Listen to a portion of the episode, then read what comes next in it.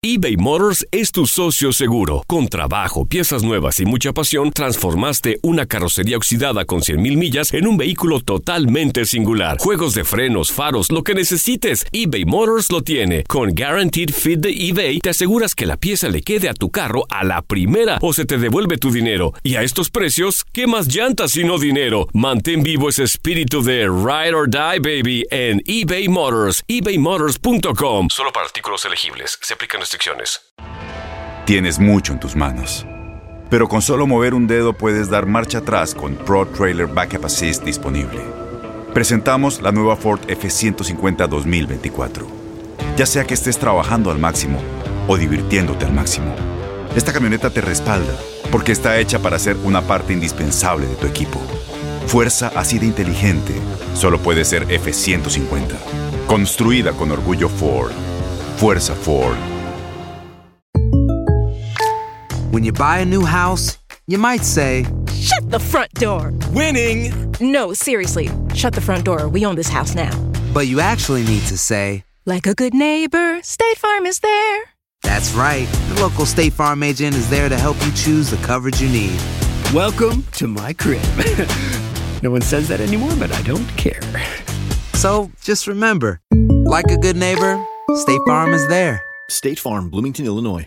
Boost Mobile tiene una gran oferta para que aproveches tu reembolso de impuestos al máximo y te mantengas conectado. Al cambiarte a Boost, recibe un 50% de descuento en tu primer mes de datos ilimitados. O, con un plan ilimitado de 40 dólares, llévate un Samsung Galaxy A15 5G por $39.99. Obtén los mejores teléfonos en las redes 5G más grandes del país. Con Boost Mobile, cambiarse es fácil. Solo visita boostmobile.com. Boost Mobile, sin miedo al éxito. Para clientes nuevos y solamente en línea, requiere AroPay. 50% de descuento en el primer mes requiere un plan de 25 dólares al mes. Aplican otras restricciones. Visita boostmobile.com para detalles. ¡Ah, no mames!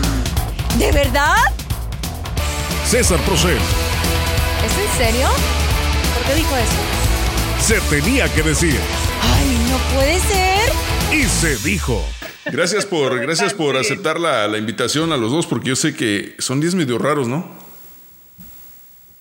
¿Son qué? Días medio raros, así como que no sabes ya si eh, a qué horas empieza, a qué horas termina, todo está Como medio- atemporales, ¿no? Como que no sabes Como que ni- no sabes si es vacación, trabajo, Sí, sí, sí. resguardo o qué es, ¿verdad?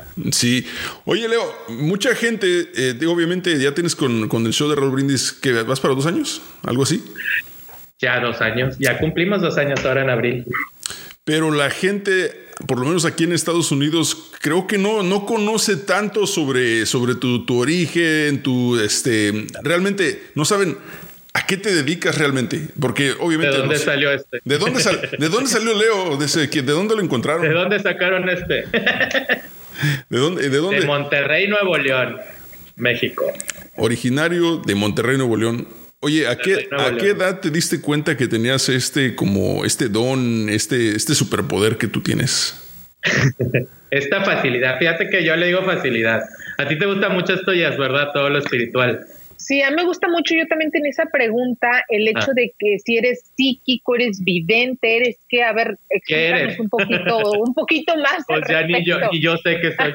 No.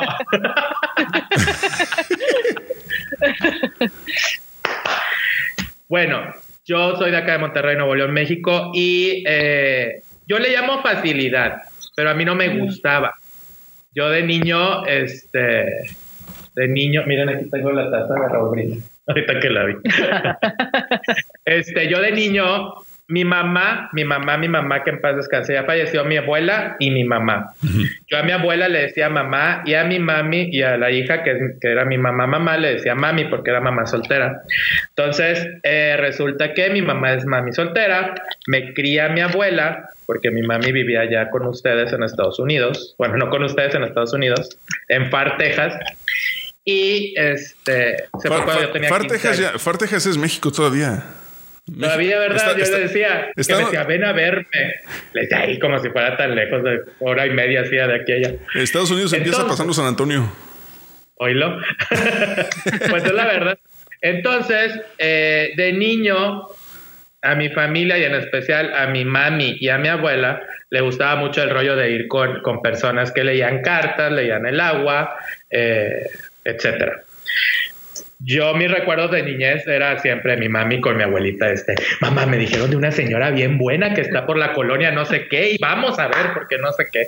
Y yo pues siempre me traían para arriba y para abajo con ellas, entonces iba siempre, pero siempre me dejaban afuera. Mi mami toda su vida, desde que yo recuerdo que tengo uso de razón, mi mami leía las cartas. Yo siempre la veía que traía sus cartas, su tarot. No traía tarot, ella leía la baraja española, que es esta. De hecho, por ahí tengo una que es la, carta, las cartas de ella que me regaló. Entonces, mi mami las tenía aquí, tenía todo anotado. Por ejemplo, aquí decía hombre rubio, maduro. Y luego, por ejemplo, esta era dinero, hogar. Y ella le anotaba todo aquí arriba. Entonces ella te leía las cartas, pero ella te, ella, ella se cuenta que las acomodaba y era uno, dos, tres, cuatro, cinco, un hombre blanco eh, te va a hablar eh, para una reunión de trabajo y que no sé qué tanto. Yo desde niño soy muy chistoso y soy muy argüendero y soy, soy muy que me gusta dar la contra, soy muy sarcástico, ni parezco Libra. Yo creo que tengo ascendente con Géminis o algo. Entonces, este, yo le decía, ay, sí, que eso que dices sale según tú. Y siempre era, ya, Leonardo, cállate. Porque yo me llamo Leonardo Adrián. Para que sepan, porque por lo regular creen que yo eh, es astrología Leo, porque yo soy del signo de Leo. Y no, mi nombre es Leonardo y toda la vida. Así como de novela, Leonardo Adrián. Nombre novelero, Leonardo Adrián. Ándale. Entonces desde chiquito me decían Leo. Entonces cuando empezó el rollo, bueno, ahorita les platico. El caso es de que desde niño yo veía eso y me burlaba y me reía y guara guara. Mi mami pues leía las cartas, iban a ver todo el rollo. Y pasan muchos años y me toca hacer el servicio militar. Y yo todavía era un jovenzuelo normal de 18 años, y a, a, al campo militar. ¿cómo, cómo que, ¿cómo que normal? Explica normal. Sí, normal de que hacía mi vida normal, me levantaba. O no te dedicabas todavía a este rollo ni nada. Ni me gustaba, o sea, ni siquiera que me lo. Era, es algo bien raro, porque después pasando el tiempo, eh, a mí me gusta mucho estudiar, me gusta mucho leer, porque para esto yo soy administrador de empresas, no nomás un día dije me voy a sentar y voy a ser eh, brujo. Entonces, pues sí. Pues me gusta mucho leer, esa es una herencia que me dejó mi abuelita, que, que ella le gustaba mucho leer y nos inculcó a todos la lectura y que si íbamos a hablar de algo nos informáramos, porque es muy feo, no sé, es muy feo una persona que sea terco o terca y que diga de un tema y ni siquiera sepa de qué está hablando. güey. Pues no está padre. Entonces, en ese tiempo, este, a mí me gustaba mucho leer y empiezo a leer de lo de las cartas y de lo de las visiones y lo de acá y lo de allá, porque yo veía que era mucho la insistencia de mi mamá. Entonces un día eh, me levanto, me voy a hacer mis cosas eh, al campo militar, regreso, yo me regresaba y me dormía a mediodía porque te levantas muy temprano para ir y luego llegaba yo al mediodía y me dormía. Y ese día llegó, y esa fue la primera por la que yo me di, yo ya, ya me imaginaba, ya intuía, ahí tenía 17 años.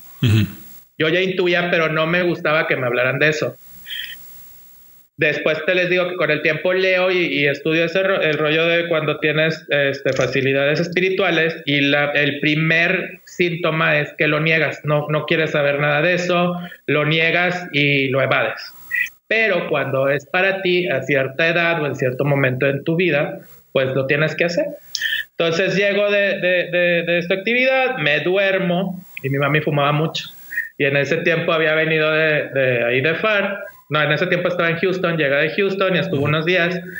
Y mi abuela tenía una, una mi abuelita era mi abuela, ¿verdad? Pero estaba, estaba joven, tenía como 60 y algo años.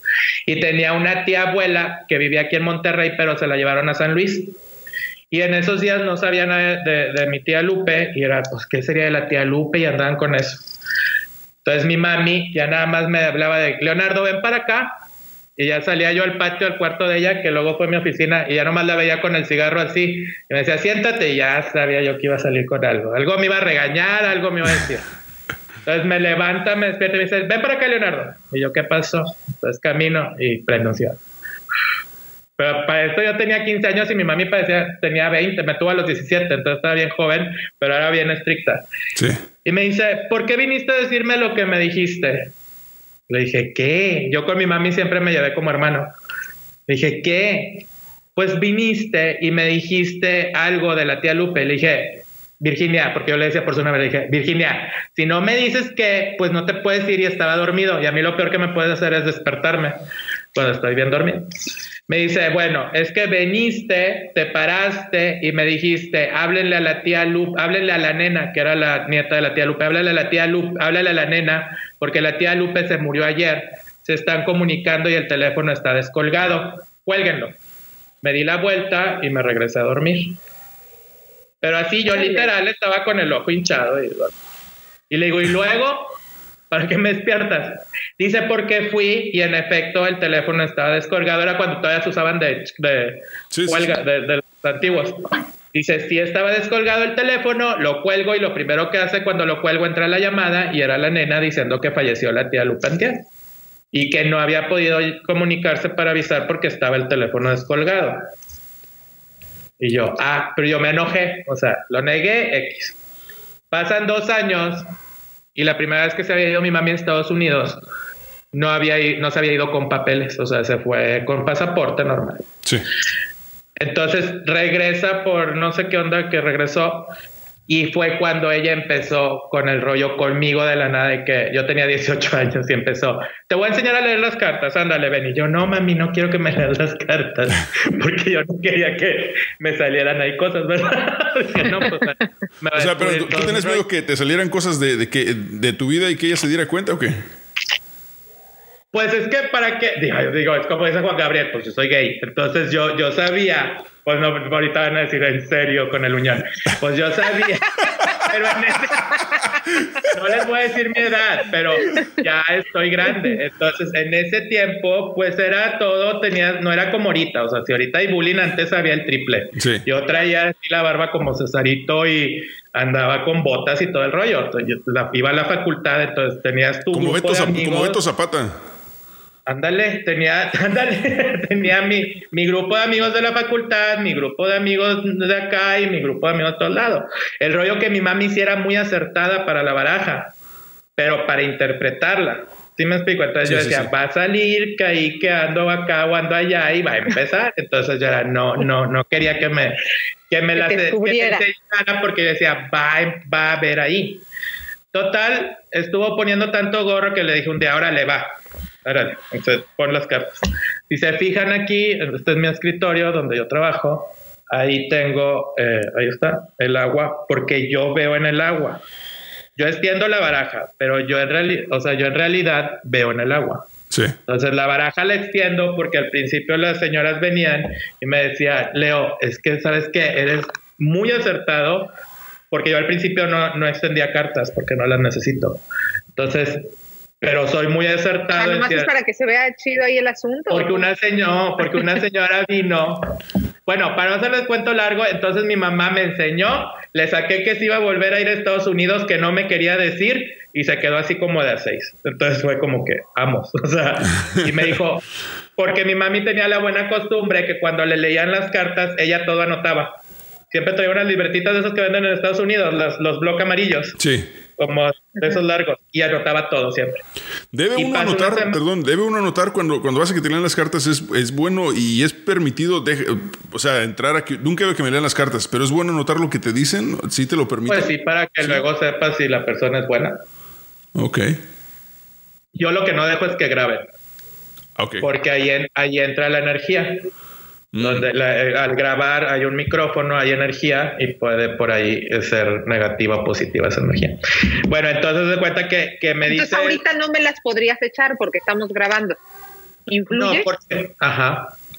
Aparte no es el, el medio. Y aparte yo siempre cuando leo cartas a todo el mundo o el agua, les digo que se las leo en privado. Aquí no entra nadie más que la persona. Si ven aquí nomás hay un sillón. No, pues haz de cuenta que yo no estoy, tú, lees, tú léeselas adelante. Oye, pero por ejemplo, ¿no, ¿das consultas por teléfono? Ahorita sí estoy por Skype. No me gusta, porque sí me gusta tener la energía de la persona, Sí, claro. pero ahorita por la situación y como ya te- y como gracias a Dios tengo muchos pacientes que llevan una frecuencia, entonces sí, sí lo estoy haciendo por Skype. Bueno, el caso es de que le leí las cartas, salieron cosas ciertas, eh, estaba que, que aquí extiende y que no sé qué, y yo, bueno, y empecé a decirle las cosas, me dijo, ay Leonardo, si no quieres aprender, entonces ¿para qué me estás haciendo perder el tiempo? Le dije, pues quieres que te diga no. No, pues. Entonces ya le empiezo a decir todo a mi modo y yo ve, ah, porque para esto le dije que me llevara un vaso de agua. Me dijo, ay, si vas a estar jugando ya, o sea, y yo no estoy jugando, tráeme un vaso de agua. Total, ella traía el plan de regresarse a Estados Unidos, pero a nosotros nos había dicho que no. Entonces yo ahí le dije, una mujer tal, tal, tal, tal, le dije, y al final se recortó, eso querías saber, eso querías que te dijera que te vas a regresar, que te valgo este cacahuate y todo ese rollo, pues yo estaba chico todavía. Y se quedó así como que, ¿qué onda? Porque todo lo que le dije sí lo traía planeado, pero estaba esperando que se le diera. A la semana se le dio y fue cuando me dijo, ¿cómo, cómo supiste todo lo que me dijiste? Le dije, pues no me dijiste que, que te lo leyera. No, pues sí. De ahí yo ya no quise saber nada, yo me dediqué a estudiar, me metí a la facultad y este y yo trabajaba en una empresa de baterías de cocina y luego trabajé en una empresa de telecomunicación de, de llamadas por de marketing y en una tienda de material para construcción. Estaba en el, o sea, en, todo, área en todo menos en esto. Morocho. En el área administrativa. Pero un buen día me empezaron a correr de todos lados entonces yo decía, ¿por qué? Si soy bueno en mi trabajo, o sea, la, digo, no es que lo diga yo, pero era bueno en mi trabajo, hacía las cosas bien. Y de repente sí me fueron corriendo, no me, no me, no me decía ni por qué. Y me puse muy tenso. Y pues yo había ido con una persona que se dedica a esto, que quiero mucho, que si escucha este podcast le mando saludos a Lolita, pero ella es de Montemorelos. Entonces yo llego con ella porque me estaban corriendo de todos los trabajos y me la recomendaron. Entonces fui hasta Montemorelos, que para mí era así algo bien lejos porque nunca había viajado. Entonces yo pues voy hasta Montemorelos. ¿Qué tan lejos está Montemorelos de Monterrey? Yo soy de Montemorelos como a hora y media en ah, autobús. Entonces pues llego a Montemorelos con, con esta chava que ahora es mi amiga y me siento y me dice, ¿qué quieres saber? Y yo soy muy franco y a mí se me nota luego, luego en la cara y me paro y le digo, no, hombre, en serio. Le dije, ya fui con todos en Monterrey y me, dijeron mentiras. Le dije, venir hasta acá con toda la gente, con todo respeto, no se van a enojar de todo. Le dije, con toda la gente sudada encima de mí. Le dije, para que me salgas con mentiras. Le dije, no, no. Le dije, gracias. Y me paré y me di la, me di la vuelta y me dice, eh, siéntate. Y yo dije, ah, ya no me habló así con tamaño, así, órale. Es como yo. Le dije, me dice, siéntate, dice, me dice, ¿qué quieres saber si lo que yo te puedo decir ya lo sabes? Lo que yo pueda aprender, lo aprendes mejor tú. El día que tú te sientes y ya no estés de necio y de terco, que no quieres leer cartas y que no quieres ayudar a la gente, y que en ese momento que ya tú digas, me voy a dedicar a esto, ese día te va a ir bien, ese día vas a tener el carro que quieres, ese día vas a tener eh, la casa como tú quieres, ese día vas a estar tranquilo y tas, tas, tas, tas. Y yo me quedé así. Porque sí dije, ¿cómo sabe? Porque nadie sabía, o sea, yo escondía mucho eso. Porque en ese tiempo la gente era muy pues ahora le dicen bullying, pero la gente juzgaba mucho. Entonces, si te decían a qué te dedicas, leo las cartas, este con permiso. Claro. Y se, dejaban ahí, ¿verdad? Entonces. Sí, ahorita todavía. Todavía. Entonces, me dice eso y yo me quedé así de que, wow. No, y aparte me imagino que, que, si en estos momentos hay mucha gente que, que no baja de charlatanes, etcétera, en aquel entonces me imagino que era un peor, ¿no? Ah. Y luego más que a mi abuelita, la principal que lo traía era mi abuela. De mi abuela, mi mami, pero mi mami era adquirido. Y después seguí yo, yo sí lo traigo por herencia directa de mi abuela. O sea, dicen que hay un elegido. Dicen, exacto, que hay un elegido y del lado, o, alguien que recibe la herencia. A mi mami le gustó mucho porque después platicando salió el, rollo. A mi mami cuando me estaba esperando, cuando estaba embarazada de mí, fue cuando le agarró por estudiar y por leer eh, libros de lecturas de cartas. Entonces me dijo eso y yo dije, a la fregada. Entonces se me cierran todas las puertas, de ningún lado me dan trabajo. Tenía 20 años y me sentía de 40 y dije, no, pues ya valió. Por lo mismo que fue una etapa muy, muy dura, se va mi tía, me quedo yo con mi abuela, yo me iba a tener que hacer cargo de mi abuela. Mi mamá vivía en Estados Unidos, entonces yo dije, pues, ¿qué hago? Entonces te paniqueas y dije, no, pues me voy a poner a leer las cartas. Entonces puse un solo anuncio, no se me olvida, un solo anuncio. Acá en Monterrey había un periódico que se llamaba El Viernes No Cuesta. Y yo no, no voy a llorar, pero es que cuando nadie, eran de los, son ustedes de los pocos que saben esa historia. Eh, había un periódico que se llamaba El Viernes No Cuesta. Entonces puse un solo anuncio ahí porque no costaba el, el, el, el anuncio. Entonces, este, mi abuela, yo llegué y es un cuartito que después se los enseñaré si me vuelven a invitar, que es donde empecé, que está aquí en mi casa, que es su casa, está al final. Y ese cuarto era de mi mamá, pero ese cuarto originalmente era como, la, como que el cuarto de la lavandería, no sé. Entonces yo ahí puse una mesa, tenía una laptop vieja que me habían regalado y ahí puse un anuncio en ese periódico y nomás decía lectura de cartas, cooperación voluntaria. Pero esto le estaba hablando, este año cumplí 18 años de, de ya dedicarme al 100 y este, y me acuerdo que me llegué y empecé a barrer el cuarto, puse una mesa de esas de tijera de, de, que vendían antes y la computadora, pero no puse ni cuadros, nada. Nomás puse la mesa, mis cartas y una copa con agua. Y me acuerdo que entró mi abuelita, pero bien enojada porque a mi abuelita no le gustaba eso. Quien, le, quien me conoce, yo hablo mucho en mis videos y en mis transmisiones diarias y desde que salí en la tele de, de Adelita, porque ella era mi abuelita. Es ella. Entonces, ahí se ve. Ahí. Ella era mi abuelita. Entonces, mi abuelita Pero dices que no le gustaba qué. A ella no le gustaba porque ella lo rechazó en esta vida. En esta liga, ella rechazó todo lo que tenía que ver con, con ¿Ah, cartas y espiritualidad. Era muy católica. O sea, por eso... ¿Y por eso, ¿Y por eso lo rechazó? Como que entró ahí. No le gustaba. No le gustaba. Ella, es bruja de, ligas atrás, pero ella en esta vida no le gustaba, lo rechazó. Entonces ella, e, ella si tú le decías, Adelita, este, ¿qué crees? Es que César me invitó a estar en un podcast con él, pero no sé si me conviene. Vamos con Licha. Y Licha era una amiga de ella que leía las cartas. Vamos con Licha. Licha es bien buena y ella te dice si te conviene. Y ya te llevaba. Pero ella decir yo voy, ella no le gustaba. Entonces, y menos pues que yo me fuera a dedicar a eso, porque pues ella era de que yo era licenciada en administración de empresas y pues ella tenía el sueño de que yo, yo, yo fuera, pues no sé, un empresario muy importante. Entonces, yo barrí el cuartito y me puse a hacer mis cosas y me acuerdo que entró y, me, y, era, era signo Leo, entonces era súper así, súper rígido. Y entró y me dijo, ¿qué estás haciendo? Le dije, pues estoy barriendo. Yo no hallaba qué decirle. Le dije, pues estoy barriendo, mamá. Me dijo, ay, ¿para qué estás barriendo? Pues para que esté limpio. Quitar el polvo. Leonardo, ¿crees que estoy tonta? Dice, vas a empezar como tu mamá con esas cosas de cartas. Chihuahua, hombre. Me dijo, yo no sé por qué luego lo empiezan con eso. Le dije, a ver, le dije primero, y yo sí tengo el carácter muy fuerte, le dije, a ver, le dije, siempre te he hecho caso en todo. Le dije, ah, porque para esto mi amiga me dijo, me dijo, yo seguí yendo con ella, empecé a ir casi a diario. Y me dice, oye, ¿qué crees? Y le digo, ¿qué?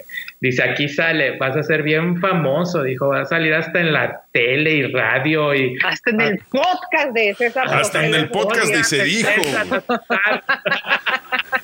Y dijo, porque va a venir, pero fíjate qué chistoso, porque en ese tiempo las redes no existían las redes sociales. O sea, empezaba que el fotolog y esas cosas, pero no tanto como ahorita.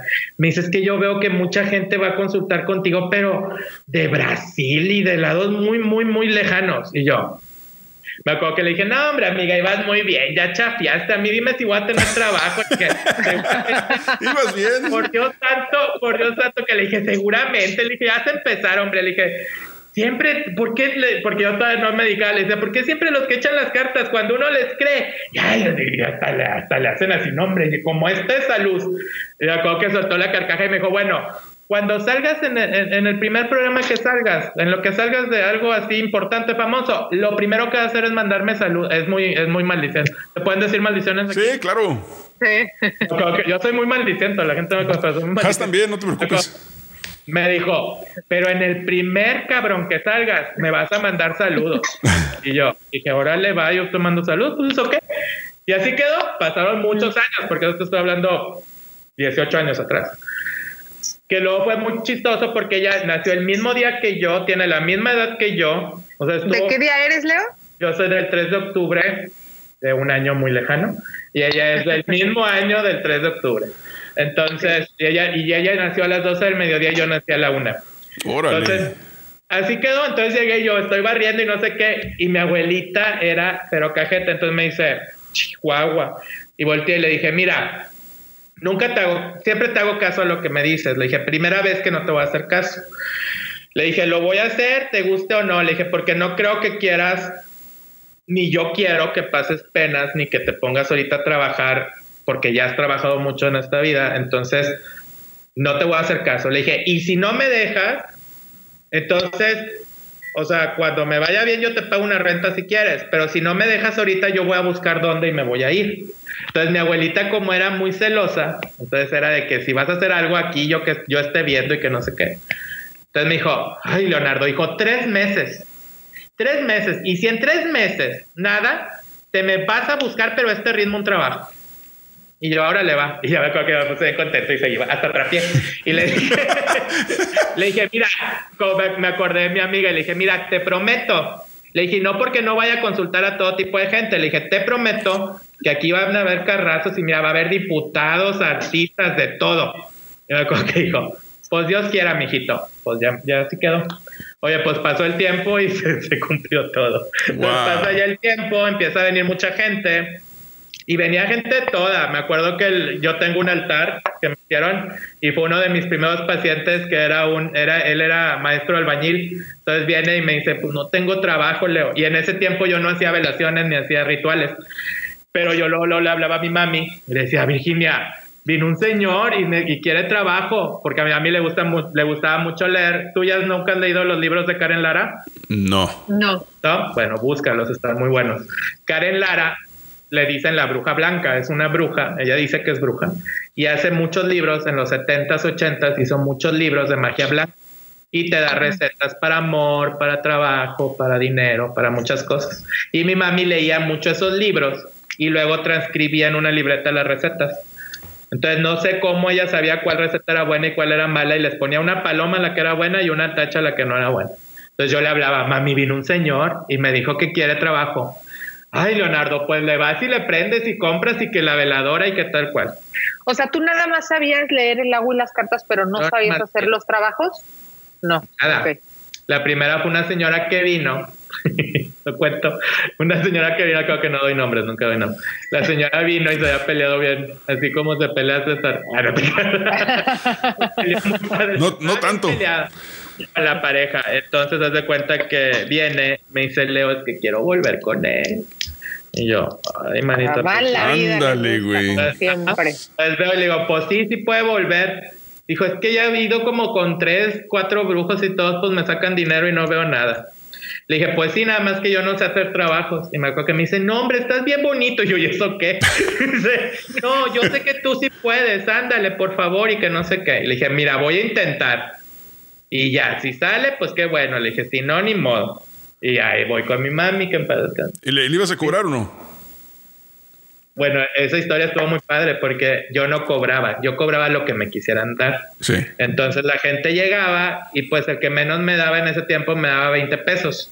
Pero en ese tiempo 20 pesos eran como que ahorita, unos 100 pesos.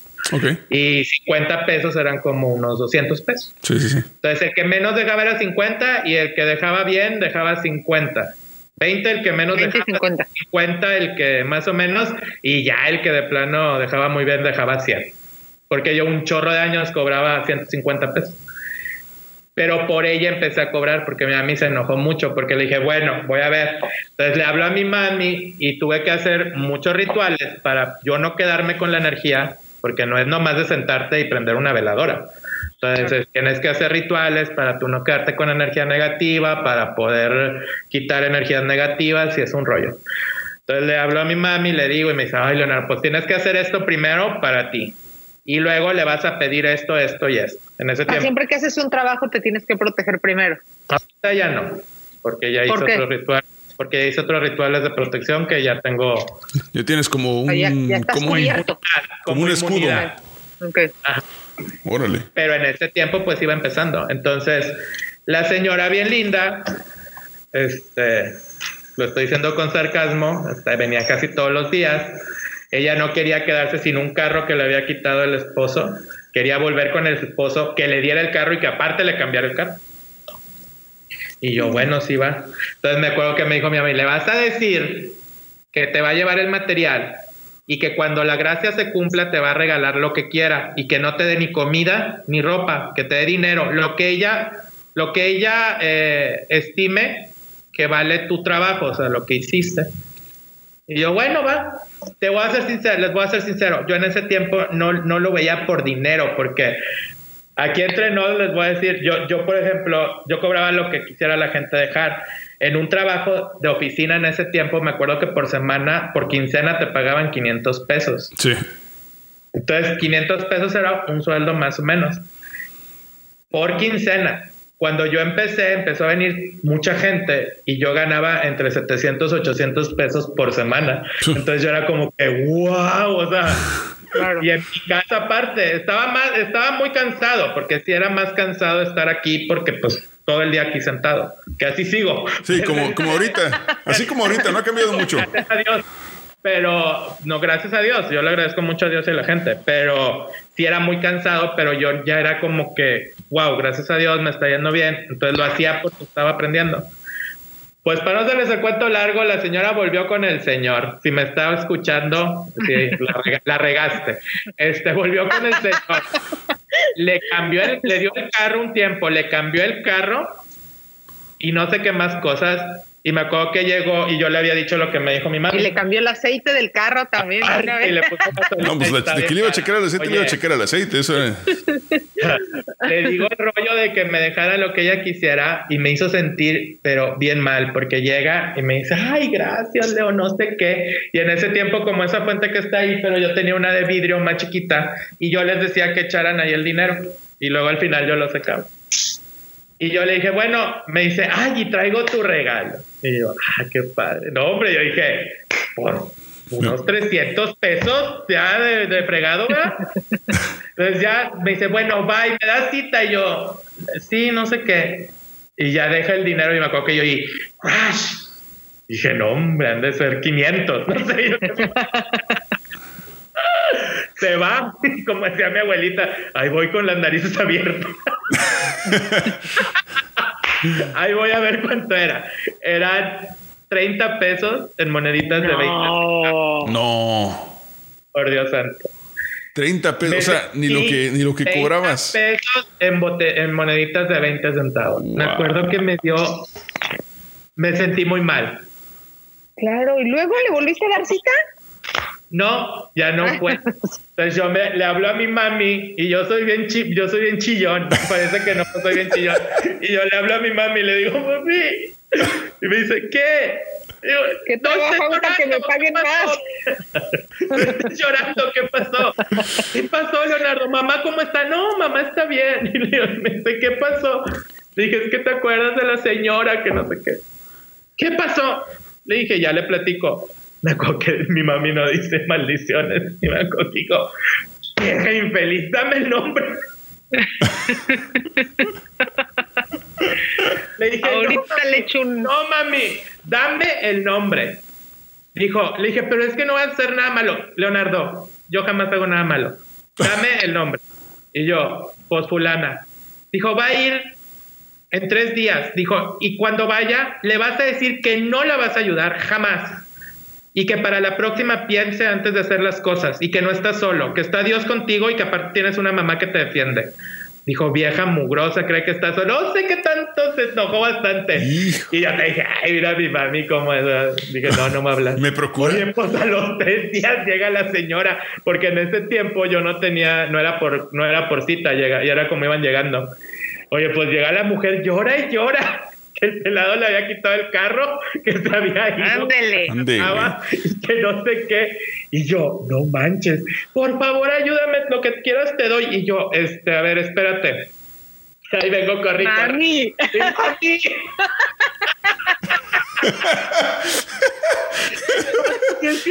La mujer está aquí. Ándele, no que no.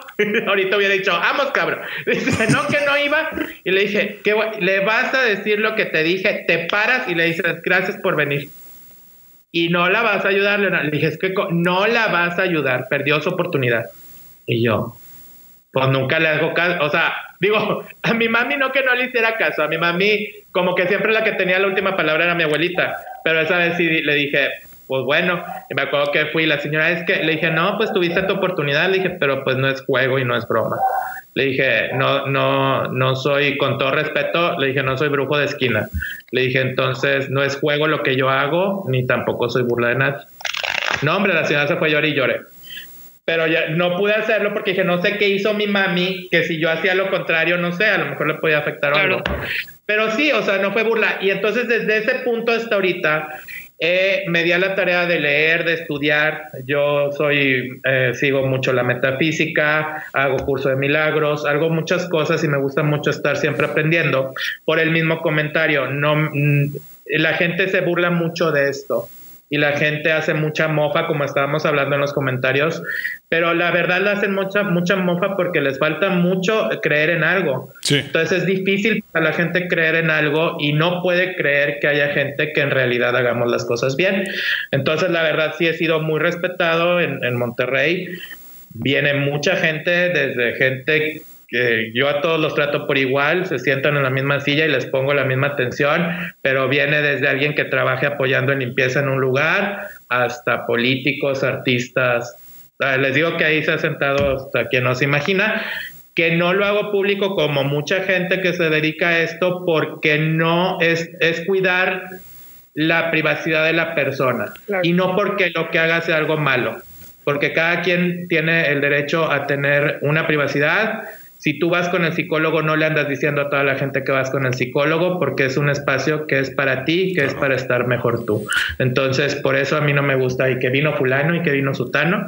A mí, a mí eso no me interesa. A mí me interesa que la gente en realidad se vaya con, con algo que se sienta mejor. ¿Se han sentado contigo eh, personas o altos funcionarios de gobierno que, que buscan ese, ese apoyo para, para decidir si van a postularse para un puesto más fuerte o algo así? En una ocasión tenía, a veces no vienen ellos, mandan a, a sus secretarios, a sus personas, pero me acuerdo que hubo una ocasión de los de los anécdotas que tengo, en la mañana venía el que se estaba postulando o de parte de quien se estaba postulando para ganar una diputación en voy a decir un ejemplo, Cadereita, y en la tarde venía el contrincante. Entonces, para ver, para ver quién iba a ganar. Y me da mucha risa porque a, uno, me acuerdo que dije, no, hombre, tú ni de, no, ¿a qué te digo que sí si no vas a ganar? Y no ganó.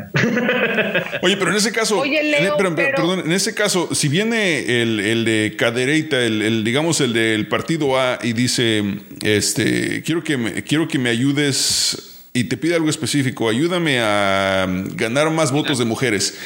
Y luego llega el otro, el, el B, y te dice, ¿sabes qué? Yo quiero ganar, pero quiero ganar todos los votos de los hombres. Eh, técnicamente están pidiendo dos cosas diferentes, pero tú sabes que van con el mismo fin, los dos quieren ganar. ¿Les ayudas a los dos? ¿Haces exactamente lo que te piden? ¿O simplemente le dices, sabes qué? Mira, la verdad es que ya vino aquel y mejor este, así déjalo y... Yo aquí lo que hago es, no les digo quién viene, pero les digo qué porcentaje de gane tienen. A mí no me gusta mentir. Yo creo que eh, yo tengo 18 años en esto y una, una de las primeras cosas que yo, yo prometí cuando a Dios, cuando me dediqué a esto, yo tenía un conflicto muy fuerte, por eso me da mucha risa las críticas de la gente a veces que ni saben de lo que critican, porque yo tengo un tío cristiano que amo con todo el corazón, aunque él crea que no, si me está escuchando lo quiero mucho. Y que seguramente puso el grito en el cielo. No, no, no, al contrario él es una persona, es joven, es un poco más grande que, mi mamá, que en paz descanse. Eh, tiene menos de 60 años, como 50 y algo mero, que le mando muchos saludos. Es una persona muy inteligente, la verdad, y él siempre fue mi ejemplo. Yo entré en un conflicto cuando empecé en esto porque yo le tenía mucho miedo a la muerte, mucho miedo a la muerte. Entonces yo decía, por mi condición gay, y luego aparte brujo, entonces yo decía, no, pues ya estuvo, ya me voy a ir, me, voy a crujir de dientes y ya valió mami, ya. O sea, de por sí, no, no, pues. En el, en el crujir de dientes ahí voy a estar en medio. Entonces, él llegó un día y como éramos, te digo, casi de la edad, yo le dije, Homero, yo tengo un problema y un conflicto muy fuerte. ¿Qué, qué pasó? Él sabe hasta hablar hebreo o sea, es una persona muy inteligente. Sí. Y, y, y, no llegó a pastor nomás porque es muy tonto en ciertas cosas, pero si no hubiera sido hasta pastor.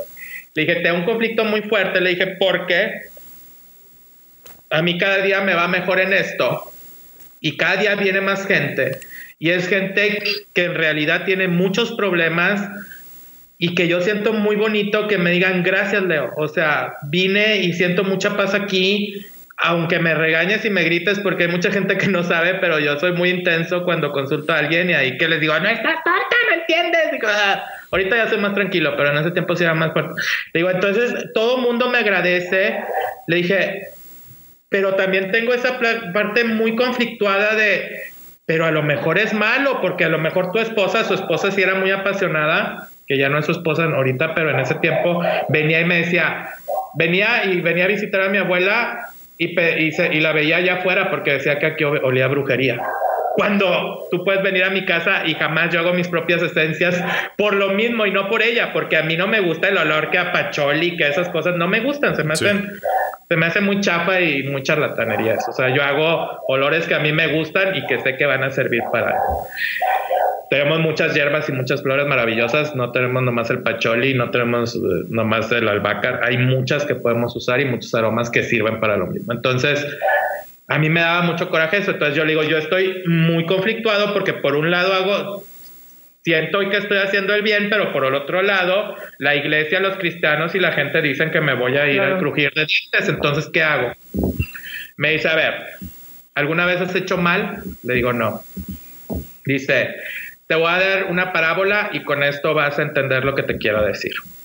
Dice, en todas las épocas de la vida humana ha habido gente que ve el futuro como tú y que Dios los puso para ver ese futuro.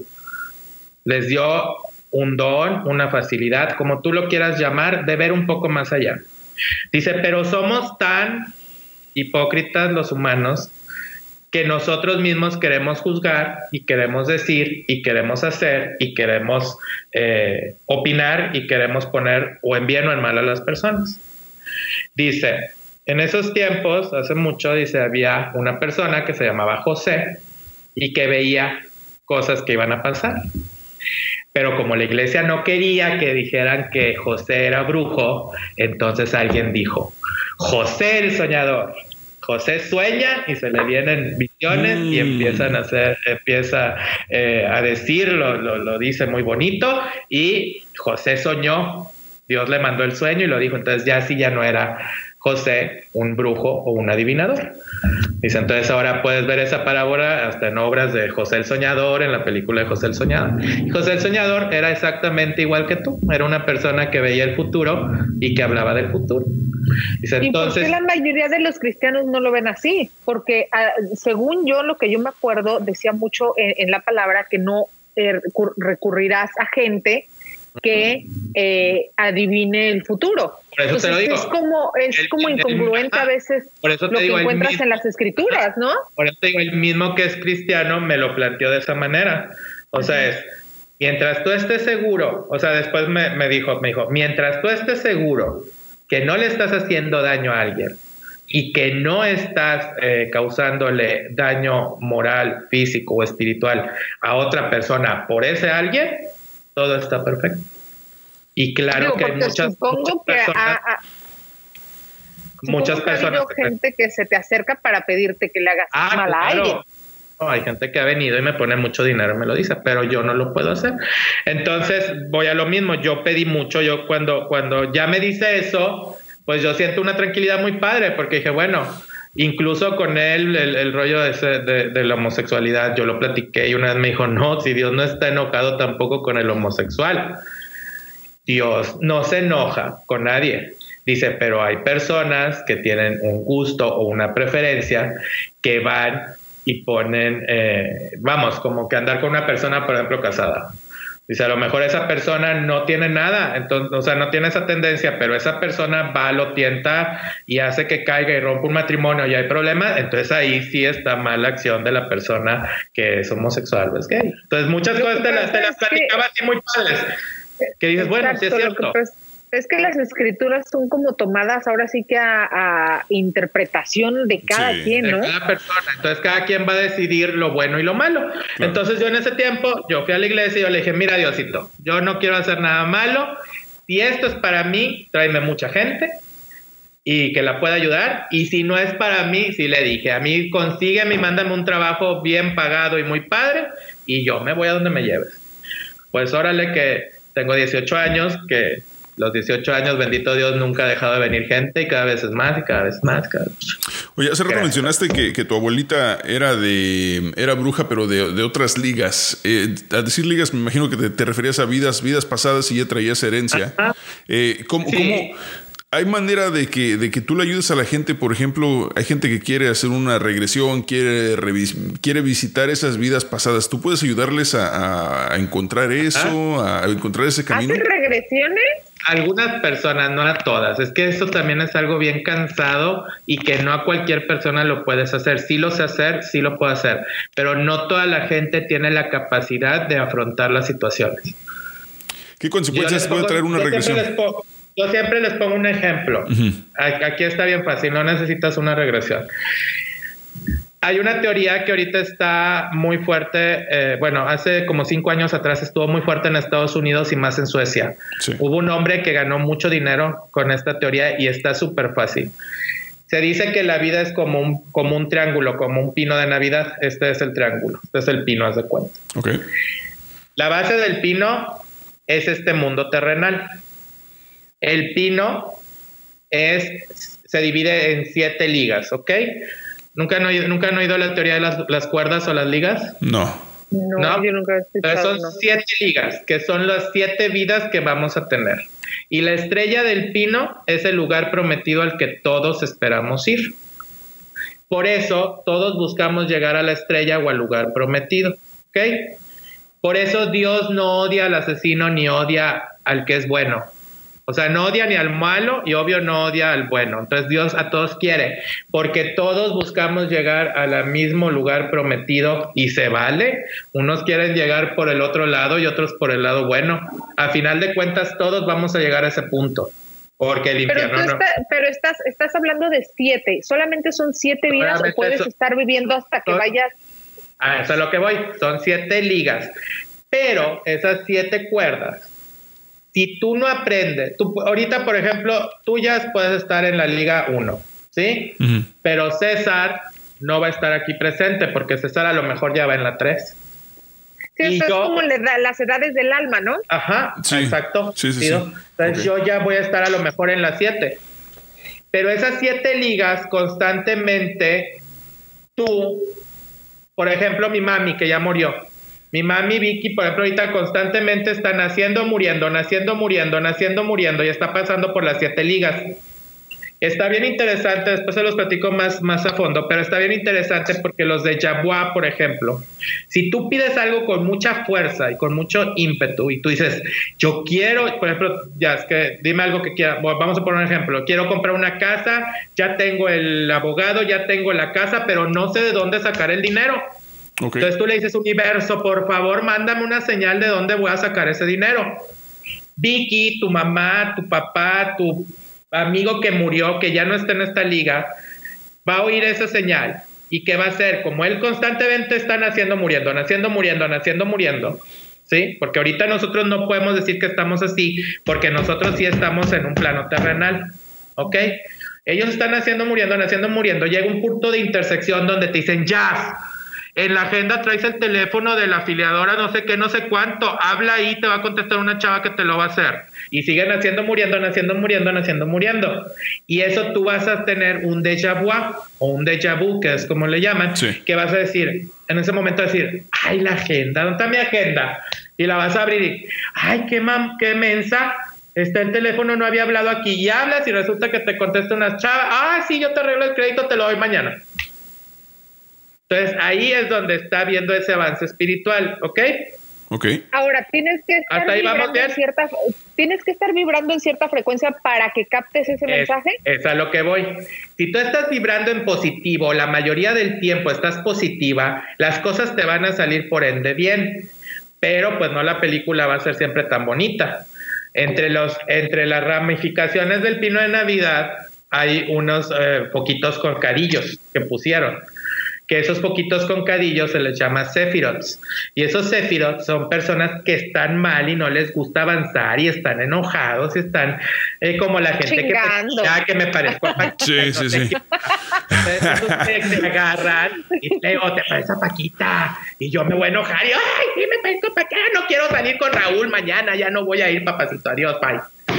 ¿Qué estás haciendo? Te estás uniendo a esa energía negativa y le estás dando fuerza. Entonces el Sephiroth no quiere que avances y te va a estancar en esta liga. Aguas, porque los Sephiroth pueden ser papás, pueden ser hermanos, pueden ser esposos, pueden ser amigos o pueden ser alguien extraño. Entonces lo interesante para que tú puedas avanzar en esa liga es librarte de esos Sephiroth y sabes qué, papacito, no me conviene si por más que te quiera, no, adiós, bye.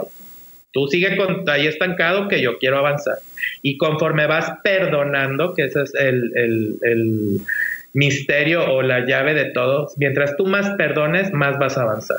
Entonces llega un momento que ya llegas a la séptima línea o cuerda y ahí ya tú decides si quieres volver. Pero ¿qué se supone? Que tener un nivel de conciencia. Adelante, Hans, adelante. No digo, tienes que tener un nivel de conciencia muy cañón para darte cuenta que estás en vibrando en cierta energía negativa, como esas personas que de pronto les va mal, oye, y les va mal, y les va mal, y dices, oye, este le llueve sobre mojado, ¿no? Como que estás atrayendo todo. Digo, yo sí creo mucho en eso. Creo mucho que cuando estás en una vibra súper baja, empiezas a traer y uno tras otro, tras otro, tras otro. Entonces necesitas como estar como muy en conciencia muy cañón, ¿no? Ahí yo les digo siempre que es el no tener miedo. Lo contrario al amor es el, no es el odio, lo contrario al amor es el miedo. Y el miedo paraliza y no te deja pararte y no te deja avanzar y no te deja hacer nada. Ahorita les contaba la historia de, de, cuando empecé en esto. Si yo en ese momento hubiera dicho, uy, qué miedo, este no, entonces por ejemplo, perdón, lo que me decía mucho mi abuela era, es que Leonardo, un trabajo que tengas seguro y que tengas prestaciones. Y yo dije, no, me la voy a jugar. Entonces, si yo en ese momento hubiera dicho, no, qué miedo, entonces luego, ¿qué voy a hacer? Y entonces, mejor un trabajo de 500 pesos, pero con, con seguro, pues ahorita no estuviera aquí. Y luego cuando empiezas a, perdonar muchas cosas, empiezas a avanzar y ya haces las cosas por, por, por decisión sin tener miedo. Después de eso, yo me empecé a dedicar a esto, estaba muy bien, empieza a venir mucha gente estaba en mi mejor momento y un día me hablan de eh, Televisa Monterrey y me, me, tenía una paciente que era amiga mía también y que estaba siempre cerca que yo tenía que hacer algo en tele. Y yo decía, no, ¿qué voy a hacer en la tele yo? O sea, todo el día andaba en, bermudas y, y, con camisas de tirantes y todo batido porque me la pasaba aprendiendo veladoras y no había uñas, no había nada. Andaba yo todo, todo cochambroso todo el día. Pues bañado, pero cochambroso. La cochambrosa de que andaba aprendiendo veladoras y haciendo mi, porque yo era de trabajos con mortero y con anís y con hierbas y se las ponía arriba de las velas y le ponía el aceite y todo. Entonces llega la invitación y ahí cambió mucho mi vida. Llega la invitación, me invitan a un programa que se llama Evas, que estaba aquí en Monterrey en las noches. Era como uno que hay en México que se llama Netas Divinas. Sí. Que es pura chavas. De cuatro o cinco mujeres. Ah, pero era aquí en Monterrey con cinco conductoras de Televisa Monterrey y un día iban a hablar de un tema de brujería. Entonces mi amiga me habla, participaba en ese programa, que lo puedo decir, es Lorena Cortina, Lore Lore, que es la... la Lore Lore, claro que la conozco. Lore Lore, pues tú la conoces. Sí, sí, sí. Pico cebolla. Que la quiero mucho Exactamente, y le agradezco infinitamente a ella, porque por ella se me abrieron las puertas de, los medios de comunicación. Ella era muy insistente y me decía, eh, Leo, tú sabes mucho, por favor, este, ven, y me invita a ese programa. Y voy a, a, a, a Evas y el programa tiene muchas llamadas porque empiezo a hablar de, de, de, cómo, de uno de los temas que era ahora que ya nos fuimos por otro lado, pero era de cómo detectar brujerías. Y empiezan las señoras a hablar y empiezan a preguntar, pero era basado en, gente de la tele. Por ejemplo, hablaban de Tatiana, que en ese tiempo hablaban de que este Andrés Puentes le había hecho brujería y que si era cierto, y lo hablaron de otro actor, no me acuerdo de quién. Total, yo ahí les pregunté, la gente empezó a llamar, empezó a tener mucho rating. Me salgo muy contento, pero iba a ser una participación nomás de ese día, que yo me acuerdo que ahorita estoy gordito, pero en ese tiempo estaba más gordo. Y me acuerdo que salí rojo y sudé, y sudé, y sudé, y sudé, porque me daba, me daba, a mí me daba muchos nervios. O sea, yo una cámara enfrente era como que qué miedo. Entonces salí y dije, bueno, y me acuerdo que una, una vidente que ahorita según es muy famosa, ah, cómo me tiró ese día, y, que yo, y que un charlatán, y pues bueno, el, burro hablando de orejas, pero bueno. Pues esa, es, la, esa es la, típica, ¿no? O sea, lo, típico es que un brujo le dice a otro brujo charlatán. Esa es la, típica frase, ¿no? Para describir. Exactamente, que es lo que yo les decía ahorita, por ejemplo, en estos tiempos, les digo, a ver, si en realidad eres una persona espiritual, creo que debemos de unirnos para traer lo espiritual, no para ver quién predijo, quién dijo lo que iba a pasar. Eso es relativo, porque al final de cuentas todo está escrito. Porque yo le puedo decir a Jazz, Jazz, ahorita que salgas maneja con cuidado porque puede chocar. Va a salir, se va a subir al carro, las dos primeras cuadras va a ir bien y luego se va a relajar y a decir, ay, no es cierto, no pasa nada. a la quinta cuadra, Pelas. Ay, Leo, choqué. O sea. Oye, era lo que te iba a decir ahorita. Le acabas de decir algo muy importante. Entre las predicciones, el no tener miedo y todo, ¿alguna vez te ha tocado ver algo súper fuerte y que, que de verdad digas, híjole, me da miedo decirle esto a algún familiar, a algún amigo, porque estoy viendo que esto le va a pasar en su vida? La muerte de mi mamá y la muerte de mi abuela. ¿Tú, lo, ¿Tú lograste verlas antes de que sucedieran? Yo sabía. Esto es muy fuerte. Yo sabía que que mi mamá, mi mamá volvió a Estados Unidos y era una calavera, o sea, estaba flaquita, flaquita. Pero pues obvio yo no quería aceptar que, que, iba a morir. Entonces cuando yo la vi, pues yo la vi ya morir, o sea, ya la vi que iba a morir. Cuando yo la abrazo, me dice, ni me abraces. Dijo, tú sabes a lo que vengo y me siento ya muy mal. Entonces, eh, fueron seis meses muy difíciles porque ya tenía metástasis de, de hígado y, era muy difícil porque yo un día, tres días antes de que muriera, yo ponía unas, en ese mueble que está ahí, yo lo tenía en mi cuarto. Ese es dinero. Yo lo tenía en mi cuarto y ponía unas velitas, unas que venden en, en, los supers, que son como de plástico de colores. Y un día me levanto y ella ya estaba muy grave en el hospital. Aquí, perdón, ya había salido porque ya la habían desahuciado. No, fue una semana antes, todavía estaba en el hospital. Me levanto y veo una vela, no sé por qué volteo y veo la vela, y estaba con la cera como se va derritiendo, se veía que estaban puras cabecitas y adelante estaba una caja, una caja de muerto. Y yo lo vi y dije, no sé, presentí algo feo. A ella le dieron tres, tres eh, comas y las tres comas volvió. Entonces los, los, los doctores se asombraban mucho porque pesaba 30 kilos y de las tres comas volvió. Entonces ya metástasis de hígado, me dijo el doctor, no tiene un pedacito ya bueno, Vicky, pero ella fue muy fuerte hasta el último. Entonces, un día que voy a verla, que, que de la última coma que vuelve, me dice, me ve y me veía con mucho enojo y me dice, ya vete, y le dije, no me, ay mami, qué bueno. Dijo, ya vete para la casa. Y me acuerdo que yo me reí porque me dijo, nada más déjame el breakfast y, dos, dos botes de, de, ay, ¿cómo se dice? Y no sé qué. Y me decía palabras en inglés y palabras en, en, español. Sí. Entonces me dice el doctor, ya trae la, las, la cuestión de las neuronas, ya las trae muy revueltas. Dice, ¿por qué habla en inglés? Porque cuando ya volvió el coma, lo primero, todo lo que decía lo decía en inglés y les decía, traigan, give me Cheerios, please, and one, one cup of milk. Y el doctor me dice, ¿por qué habla inglés? Dice, habla muy perfecto el inglés. Le digo, porque ya vivía en Estados Unidos. Y me dice, ah, entonces ya trae revueltas las, las, las neuronas, pues. Sí. Entonces yo me enojo y le dije, Chihuahua, le dije, bueno, yo ya me voy, le dije, porque en serio, o sea, yo quiero que estés bien y tú quieres, no sé qué. Y me volteé y me dice, ya vino, o sea, me dice, ya vino. Y volteé y le dije, ¿quién vino? Y me dijo, anoche vino San Francisco, mi abuelita y mi mamá y, mi, ah, y ella eran muy devotas de San Francisco de Asís. Entonces me dice, ya vino anoche. Y le dije, ¿quién? Dijo, San Francisco. Le dije, ay, qué bueno, mami, ya te vas a aliviar. Me dijo, Chihuahua, hombre, ya no estés. ¿Para qué te haces tonto, Leonardo? Y yo ya presentía, entonces le dije, ay, mami, ¿cómo? Me dice, pues ya vino. Le dije, ¿y luego? Me dijo, vino a las 5 de la mañana. Le dije, ay, hijos, hasta no estoy jugando, dijo, ahí está el reloj. Entonces volteo y pues era área de cuidados intensivos donde es cama, cortina, cama, cortina. Entonces no había ningún reloj. Y yo todavía abrí todas las cortinas, dije, para ver si al final hay un reloj. Dije, a lo mejor pues sí, vio como en un túnel el reloj. No había ningún reloj. Otro día sueño yo que me decían que había muerto el 5. Me decían, murió el 5 a las 5. Entonces yo sabía que iba a morir un día 5 a las 5 de la tarde o a las 5 de la mañana. Pero yo ya sabía que era pronto. Entonces mi mami murió el 5 de junio a las 5 de la mañana. A las 2 y media de la mañana empezó en agonía. Yo fui y prendí, apagué todas mis veladoras.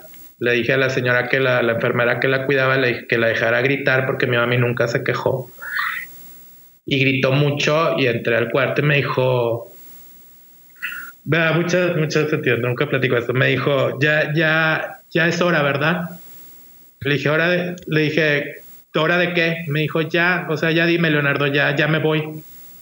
Y le dije, ¿qué te puedo decir yo? Le dije, lo mismo que yo sé, tú lo sabes. Le dije, lo único que te puedo prometer. Y le dije, mi mamá era muy femenina y se arreglaba mucho y se maquillaba mucho y la enfermedad pues parecía que tenía 80 años cuando tenía 57 este no se podía arreglar y fue un cáncer muy doloroso entonces le dije lo único que te puedo prometer es que cuando abras los ojos ya no va a haber dolor ya no va a haber nada que te, te mortifique y yo una noche antes la había soñado cómo se arreglaba ella y que yo llegaba al hospital y que ella iba saliendo de urgencias y yo la veía de espaldas y a ella le gustaba mucho usar unas faltas tipo hindús con unos tops con los hombros y se hacía un chongo como Farrah Fawcett y se maquillaba los ojos así como jazz muy negros y muy bonita, muy bonita, no agraviando, no porque sea mi mamá, era muy joven.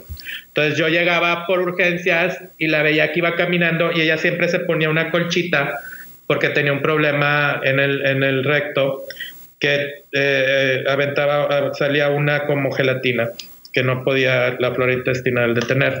Y ella, como era muy pulcra, siempre traía una, una colchita.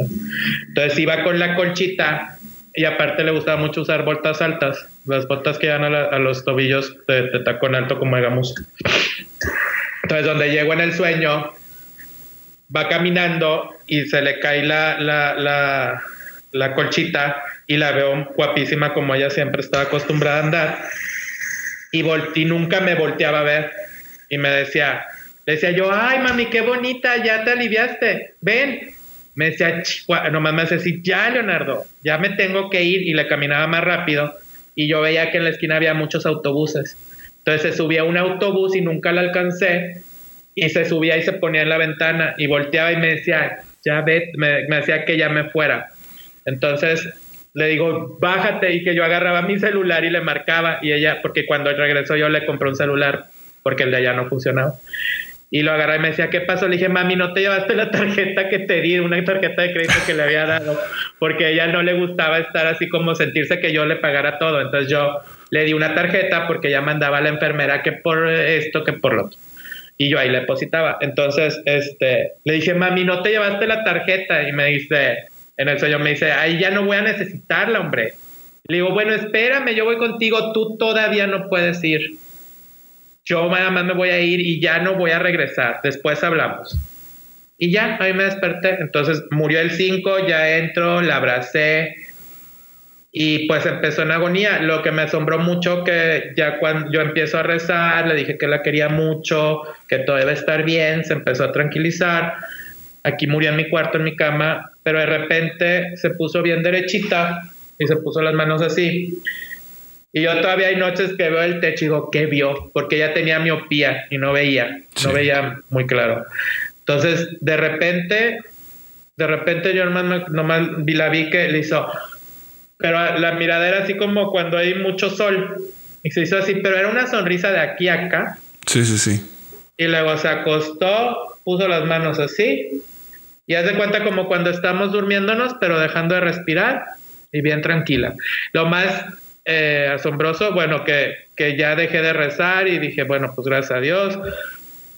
Volteo y veo el reloj y eran las 5.00. Y este, y ella su cara con la enfermedad parecía que tenía 80 años. Venían y creían que mi mamá era mi abuela y que mi abuela era mi mamá. Por la enfermedad. Lo más maravilloso que donde deja de, de, respirar, la cara parecía que tenía 20 años, siempre hemos sido tragaños, que siempre decimos que no sé si es por la facilidad que tenemos, pero la veía sí parecía que tenía 20 años. Cuando yo, de hecho, decidí que no iban a abrir la caja porque ella decía de que no. Eh, yo llegué a platicarlo con ella, le dije, si te mueres, ¿quieres caja o incineración? Dijo, incineración, pero ni vayas a abrir la caja para que la gente ahí vaya nomás a ver cómo queda uno. Y yo le dije al señor, le dije, no la vayan a abrir. Y me acuerdo que me dijo, joven, con todo respeto, es que su mamá está muy guapa. Y yo hasta me, enojé porque dije, pues no está viéndola pero yo no la había visto. Entonces, cuando llegó a la funeraria, me dice el que te reciba y me dice, oiga, Leo, este, mire, la, la capilla está sola, no hay nadie, hay gente esperando, dijo, pero no la hemos abierto. Yo sé que usted dijo que no abriéramos la caja, pero por favor, más hizo así me acuerdo, por favor, vaya y véala. Dijo, está hermosa su mamá. Dijo, para que se despidan bien de ella. Y yo todavía me enojé, pero dije, bueno, voy a ver. Bueno, parecía que tenía 20 años. Wow. Y ahí lo que aprendí que a veces es tanto el dolor que tenemos en esta vida, que no es tanto el dolor físico, es tanto el dolor, porque ella sufrió mucho en amor, en, en cuestiones personales, o sea, ella, ella sufrió mucho, desde el rollo de mi papá, de solo Dios sabe cómo se sentía ella. Y yo siempre he dicho que ella se, y como muchas personas, que, que el cáncer es más mental y emocional que físico. Entonces, cuando ella soltó todo eso, me asombró mucho que cómo nos hacemos daño y cómo lo podemos reflejar por medio del cuerpo, ese dolor que sentimos. Entonces, vamos somatizando, ¿no? Vamos somatizando todas esas emociones y, lo que dices, las vamos callando y se nos van convirtiendo en enfermedades que nos van pudriendo por dentro. Entonces, después de eso, pues llamé a mi mami, sí me puse muy triste y, y sí, ese es el, el, el, de los momentos que dices, no, otra persona. A otra persona, sabes que no batallo, no porque sea cruel, pero como es otra persona, trato de ser lo más, lo más, lo más, eh, ¿cómo se dice? Eh, sutil posible para decirles las cosas y que no, no, no les cause conflicto. Yo no digo nunca cosas negativas. Yo sé que en esta vida hay cosas negativas, pero trato más de decir lo positivo dentro de lo negativo. O sea, por ejemplo, ahorita hay gente que viene o que consulta por Skype y dice, Leo, es que me corrieron, sí, pero yo veo que, y, es verdad, no, no, no lo, no, no, no, digo mentiras. Entonces les digo, pues yo veo que en cuatro meses vas a conseguir trabajo, pero antes vas a vender algo y te va a ir bien. Échale ganas y tú, tas, tas, tas, tas, tas, tas. Entonces la gente se anima. Porque si te vas a poner, no, pues no, manito, vas a tener el trabajo hasta octubre, pues oye, lo que quiere la gente es oír algo o una palabra de esperanza y le sales tú con, con que estás mal, pues no. Entonces, esa es una. Y la otra fue pues hace un año con la muerte de mi, de mi abuelita, que ella sí, pues la adoro, pero fue bien chistoso porque con ella no me duele, yo la siento aún aquí conmigo y aquí fue más el quedarme solo, porque fue mi mami y luego a los cinco años, este, cuatro años, no, cinco años fue mi abuelita. Pero yo después de lo de mi mami, me dediqué a que ella se fuera en paz y contenta. Porque mi familia, como en muchas familias, hay muchos conflictos y que esto y que el otro. Entonces, yo lo que hice fue inyectarle mucho amor y era así, Adelita, y sí acá. Y, y digo, mucho de como me ven ustedes, por ejemplo, en el show de Raúl Brindis, así soy. Lo único que cambia en mi vida normal es que soy muy maldiciento y este, que fumo, que mucha gente no cree que fumo. y que me parezco a Paquita la del mar. No, ¿cómo dijo el otro? No, ¿cómo dijo el otro? Este, el señor, señora, ¿cómo dijo? No sé qué sea esa persona, si un hombre, mujer o mujer, hombre. Oye, Leo, ahorita. ahorita... Es algo bien padre, porque por ejemplo el rollo de las uñas y todo eso, perdón que te interrumpí, después de que salí en Evas, ya muere mi mami, pasa un tiempo y me vuelven a ofrecer tele y me ofrecen gente regia, que ahí fue donde me conocieron en el show de Raúl. Y este, y fue algo muy padre porque la gente me acogió muy bien. Entonces, le, la gente le gustan mucho mis horóscopos. Yo no sé decir horóscopos, ¿eh? yo no soy astrólogo, pero mucha gente sí cree que soy astrólogo, pero yo siempre lo, lo digo, yo, yo las predicciones las hago con, con, mi tarot. No soy, no soy astrólogo. Pero, eh, pero espérame, espérame. Es, es, que, es que, híjole, y no es que te quiera contradecir, tú sabes lo que eres y lo que no. Em, el turqui, que es la persona probablemente más incrédula del mundo, y en este caso, mira, yo, yo sí creo mucho en lo de la energía y creo en, mucho en, en, los poderes más arriba de lo que podemos tal vez comprender muchos de nosotros. Pero el otra vez me dijo algo y, y fue cuando, te voy a ser honesto, yo no ponía atención a los signos zodiacales hasta que el Turquía me dijo esto. Y me di cuenta, una vez anunció mis horóscopos y les dije, le dije, no, hombre, de por sí me echan y luego César diciendo, pues, pues no creo mucho, pero pues parece que sí. No, eh, no es eso, no, no, no, es, no es eso. ¿Cómo te explico? No es que no creas, sino que mm, tú sabes que cuando trabajas en, en, medios de comunicación por tanto tiempo Tú sabes, y a mí me ha tocado trabajar con personas que hasta yo mismo he escrito los horóscopos para personas. Entonces yo digo, o sea, a ver, o, por ejemplo, conocí una persona hace muchos años que sacaba revistas de los ochentas y sacaba los de, ¿te acuerdas de aquella revista Eres? bueno, ah, claro. Ella sacaba revistas Eres de los ochentas y mm, estamos hablando del año 2005 y la revista era del 84. Decía, ah, esta está buena. Y de ahí sacaba los horóscopos para ese día. Entonces decía, güey, pues si todos sacan las revistas, los horóscopos son repetidos de hace 30 años, pues con razón le van a dar, lo, le tiran o le tiran. Entonces por eso dejé poner atención a los horóscopos. Pero hace, hace algunos meses, este, el turqui me dice, oye, güey, dice, dice, no sé qué pasa, pero cada que leo, dice los horóscopos, yo sí le pongo atención porque siempre le atina. Le dije, neta, le dice, sí, o sea, dice, siempre latina, dice, siempre que dice mi horóscopo, el turqui es Tauro. Y no por los cuernos, digo, porque nació en mayo. este, es chistoso que sea, Tauro, no parece un Tauro. Sí, el turqui es Tauro. Porque los Tauros son de un carácter más. Muy recio. Este, sí. No, es que el turqui sí es de carácter fuerte. No, no parece, porque creo que mm, eh, la energía de todos los demás como que le opaquen es un poquito ese carácter, pero el, el sí es una persona de carácter fuerte por naturaleza. Ah. Eh, la situación es que cuando él me dice eso, le dije, bueno, está bien. Este, le dije, voy a poner atención. Así, así la dejé, ya no, lo, ya no volvimos a comentarlo. Empecé a poner atención y dio la casualidad de que desde que empecé a poner atención, cada que decías yo soy Pisces, cada que tú decías Pisces, yo decía, güey, o sea, sí, la que está diciendo. o sea, sí va, sí va, no necesariamente que, era tan directo, pero sí va, lo, el consejo que dabas o lo que tú mencionabas iba, iba muy relevante a lo que en ese momento yo estaba este, lidiando o pasando. Entonces dije, ah, bueno, entonces ahora sí le pongo atención a los que dices, pero pero obviamente, eh, cuando tú me dices, no soy astrólogo, digo, bueno, espérame, entonces, si no es astrólogo, ¿de dónde estás sacando todo esto? Porque le estás atinando. Bueno, lo que pasa es que yo de los horóscopos jamás pensé en dar horóscopos.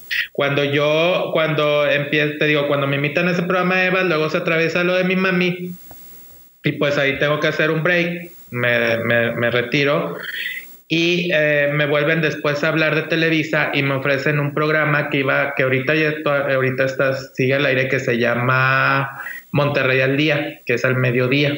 Entonces me dicen, oye Leo, nos interesa que des los horóscopos, que no sé qué, que no sé cuánto. Y dije, bueno, va. Yo ya había eh, dado un tiempo los horóscopos en Gente Regia, en las mañanas, pero fue un tiempo muy cortito. Pero fue un tiempo de, ¿qué te diré? Tres meses.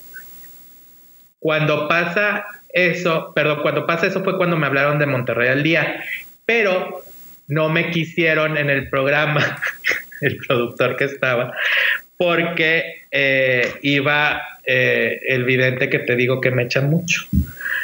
Entonces, esa persona dijo que él o yo, bueno, ella o yo. Entonces, yo no tenía ropa blanca porque nunca utilizo ropa blanca porque estoy gordito y los gorditos nos ponemos negro. El secreto. desde joven, y mira, yo tengo gordito un tiempo para acá. Yo antes era muy delgado, pero siempre viví con la mentalidad de gordo. Entonces siempre me ponía negro para verme más delgado.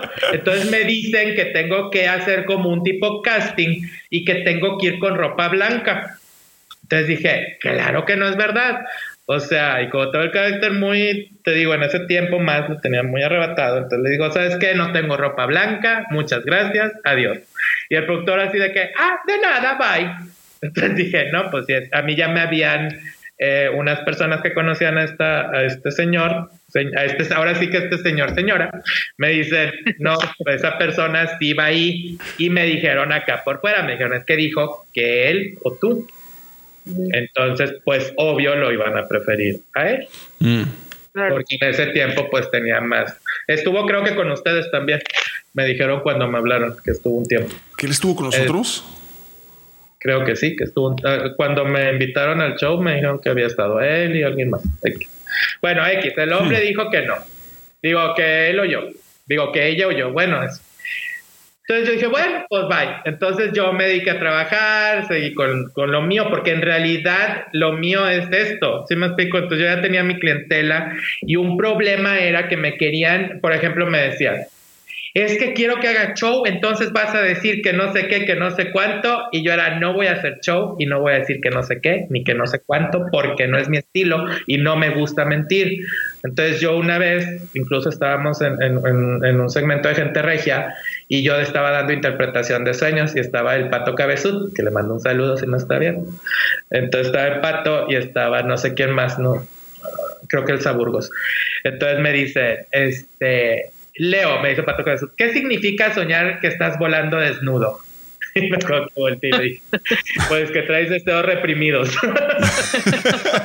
Porque me lo dijo en son de burla. Entonces yo ya les había advertido. Me conté, me conté, me preguntas una tontera, te voy a contestar con una tontera.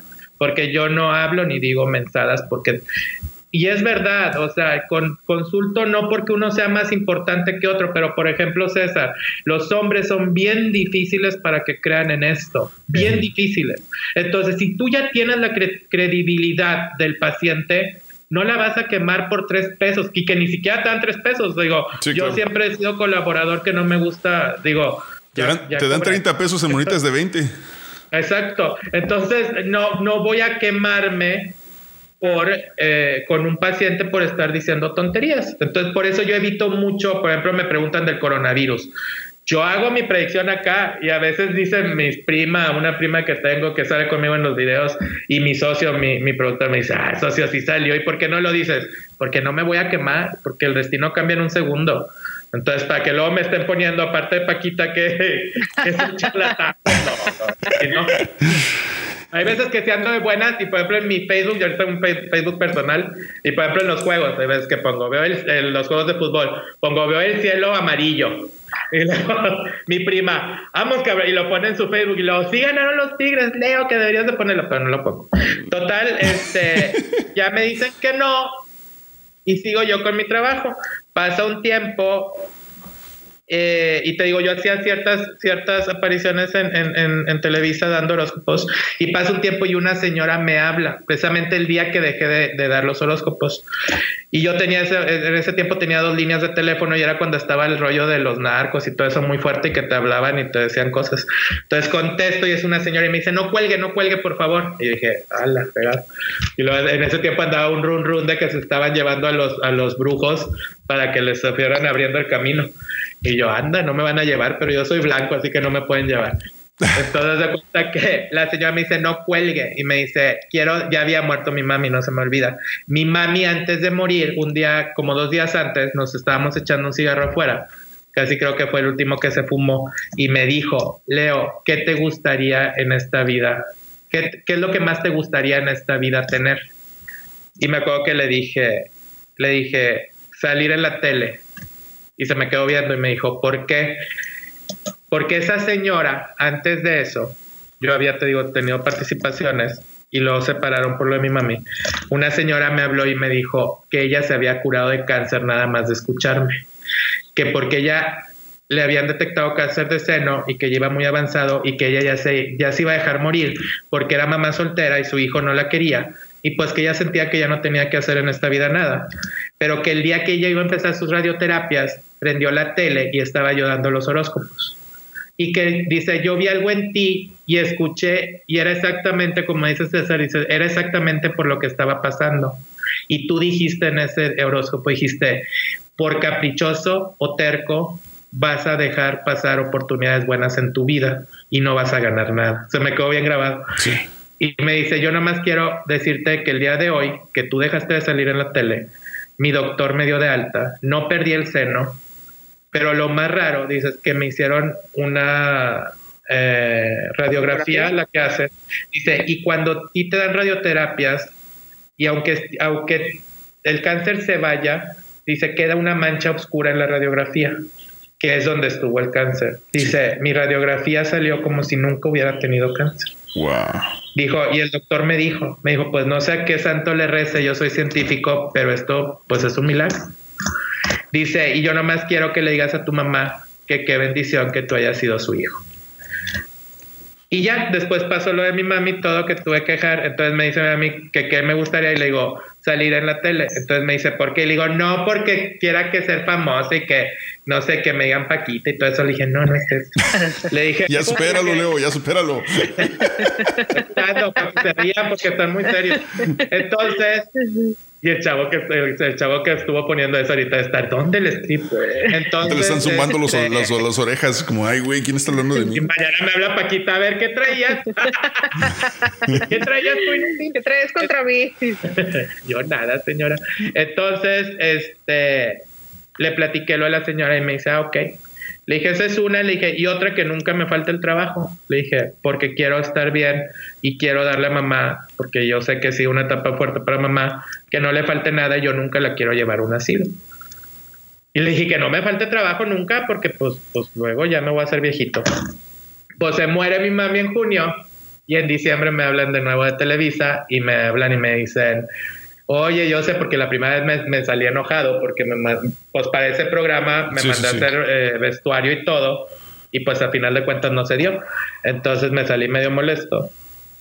Y luego me hablan y me dicen, oye Leo, este, sabes que va, va, una nueva temporada de la casa de gente regia y quieren una sección de horóscopos y pues dicen que tú, yo sé que no vas a querer, pero Leo, por favor. Y yo, sí, ¿cuándo? No, ¿cómo? Ya, ¿cómo? Me dice, no, ¿cómo? No, que sí, que cuando empiezo. Neta, si quiere, yo sí, cuando empiezo. Y ya, y empecé hace, que fue? En Televisa duré como siete años y medio. Y empezaron grabados, los grababa. Yo los hacía aquí con el tarot, yo los hago con este tarotcito y con el agua. Pero ahí era muy difícil, porque era más difícil porque tenía que hacer los escritos, o sea, tenía, vas de cuenta que yo tenía que hacer los de toda una semana con una semana de anticipación. Entonces yo los mandaba y al principio salió una voz en off leyendo el, horóscopo. Entonces decían, Aries, te va a ir no sé qué, no sé cuánto, no sé qué, tu número 42, tu color no sé qué. Este, y se iban a comercial. Y cada, cada, cada segmento había, pero no me daban el crédito a mí. O sea, no, creo que nomás decía astrología Leo. Por eso me llamo astrología Leo, porque luego era, ¿cuál es tu nombre artístico? Y yo, pues Leo. o sea, yo Leonardo, Leonardo Adrián. Leonardo Adrián. Leonardo Adrián. ¿Lo quieres más artístico que eso o qué? Ah, luego me decía, no, es que tiene que ser un nombre que no sé qué yo. Ah, bueno. Y que, no sé, la verdad no sé ni quién me puso astrología, Leo. Y luego empezaron a gustar mucho. Entonces luego el productor dice, bueno, vamos a ponerle cara. Oye, pero, pero te das cuenta, astrología te sigue por hasta en el título te sigue astrología, güey. Ajá. Y, dices que no eres astrólogo, eres más astrólogo que los astrólogos. pues sí, pero hay que darle a cada quien su lugar, pues yo no. Entonces, ¿cuál es tu? ¿Qué no eres? Pues no sé qué no sé. O sea, no eres, no eres astrólogo. mira, es que les digo que para mí, pues yo veo lo, yo, yo hablo, no sé por qué medio me llega la información, pero yo hablo y doy, digo lo que tengo que decir. Entonces. O sea, ¿es vidente? Pues no, porque yo les digo que no. Fíjate, yo creo que vas ascendiendo. Porque ahorita sí les digo que, por ejemplo, ahorita en lo de la pandemia, les digo que creo y no creo. ahorita antes de empezar el programa le decía a César. Pero, ¿sabes nada más por qué sí creo? Porque, por ejemplo, yo antes no veía gente, como dice la película, I see dead people. No veía gente. Entonces yo decía, por ejemplo, esta persona que decimos de que, y que me bajó la virgen y que me, vio un rayo y que estaba tendiendo ropa. Yo decía, ay, pues qué pinches afortunadas, la verdad, porque pues a mí nunca me cayó un rayo ni, ni nada. Pues qué bendición ver a la virgen, ¿verdad? Digo, y luego con lo atinado o atinada que es, dije, pues más, ¿verdad? A ver, entonces, vamos a ver qué no eres. No eres astrólogo, este, tampoco eres medium, no eres vidente. Este. Pues soy vidente, yo creo. ¿Ves, ¿Ves ángeles? ¿Angelólogo? Mira, yo siento que a mí me llega por medio de la intuición la información. Ok.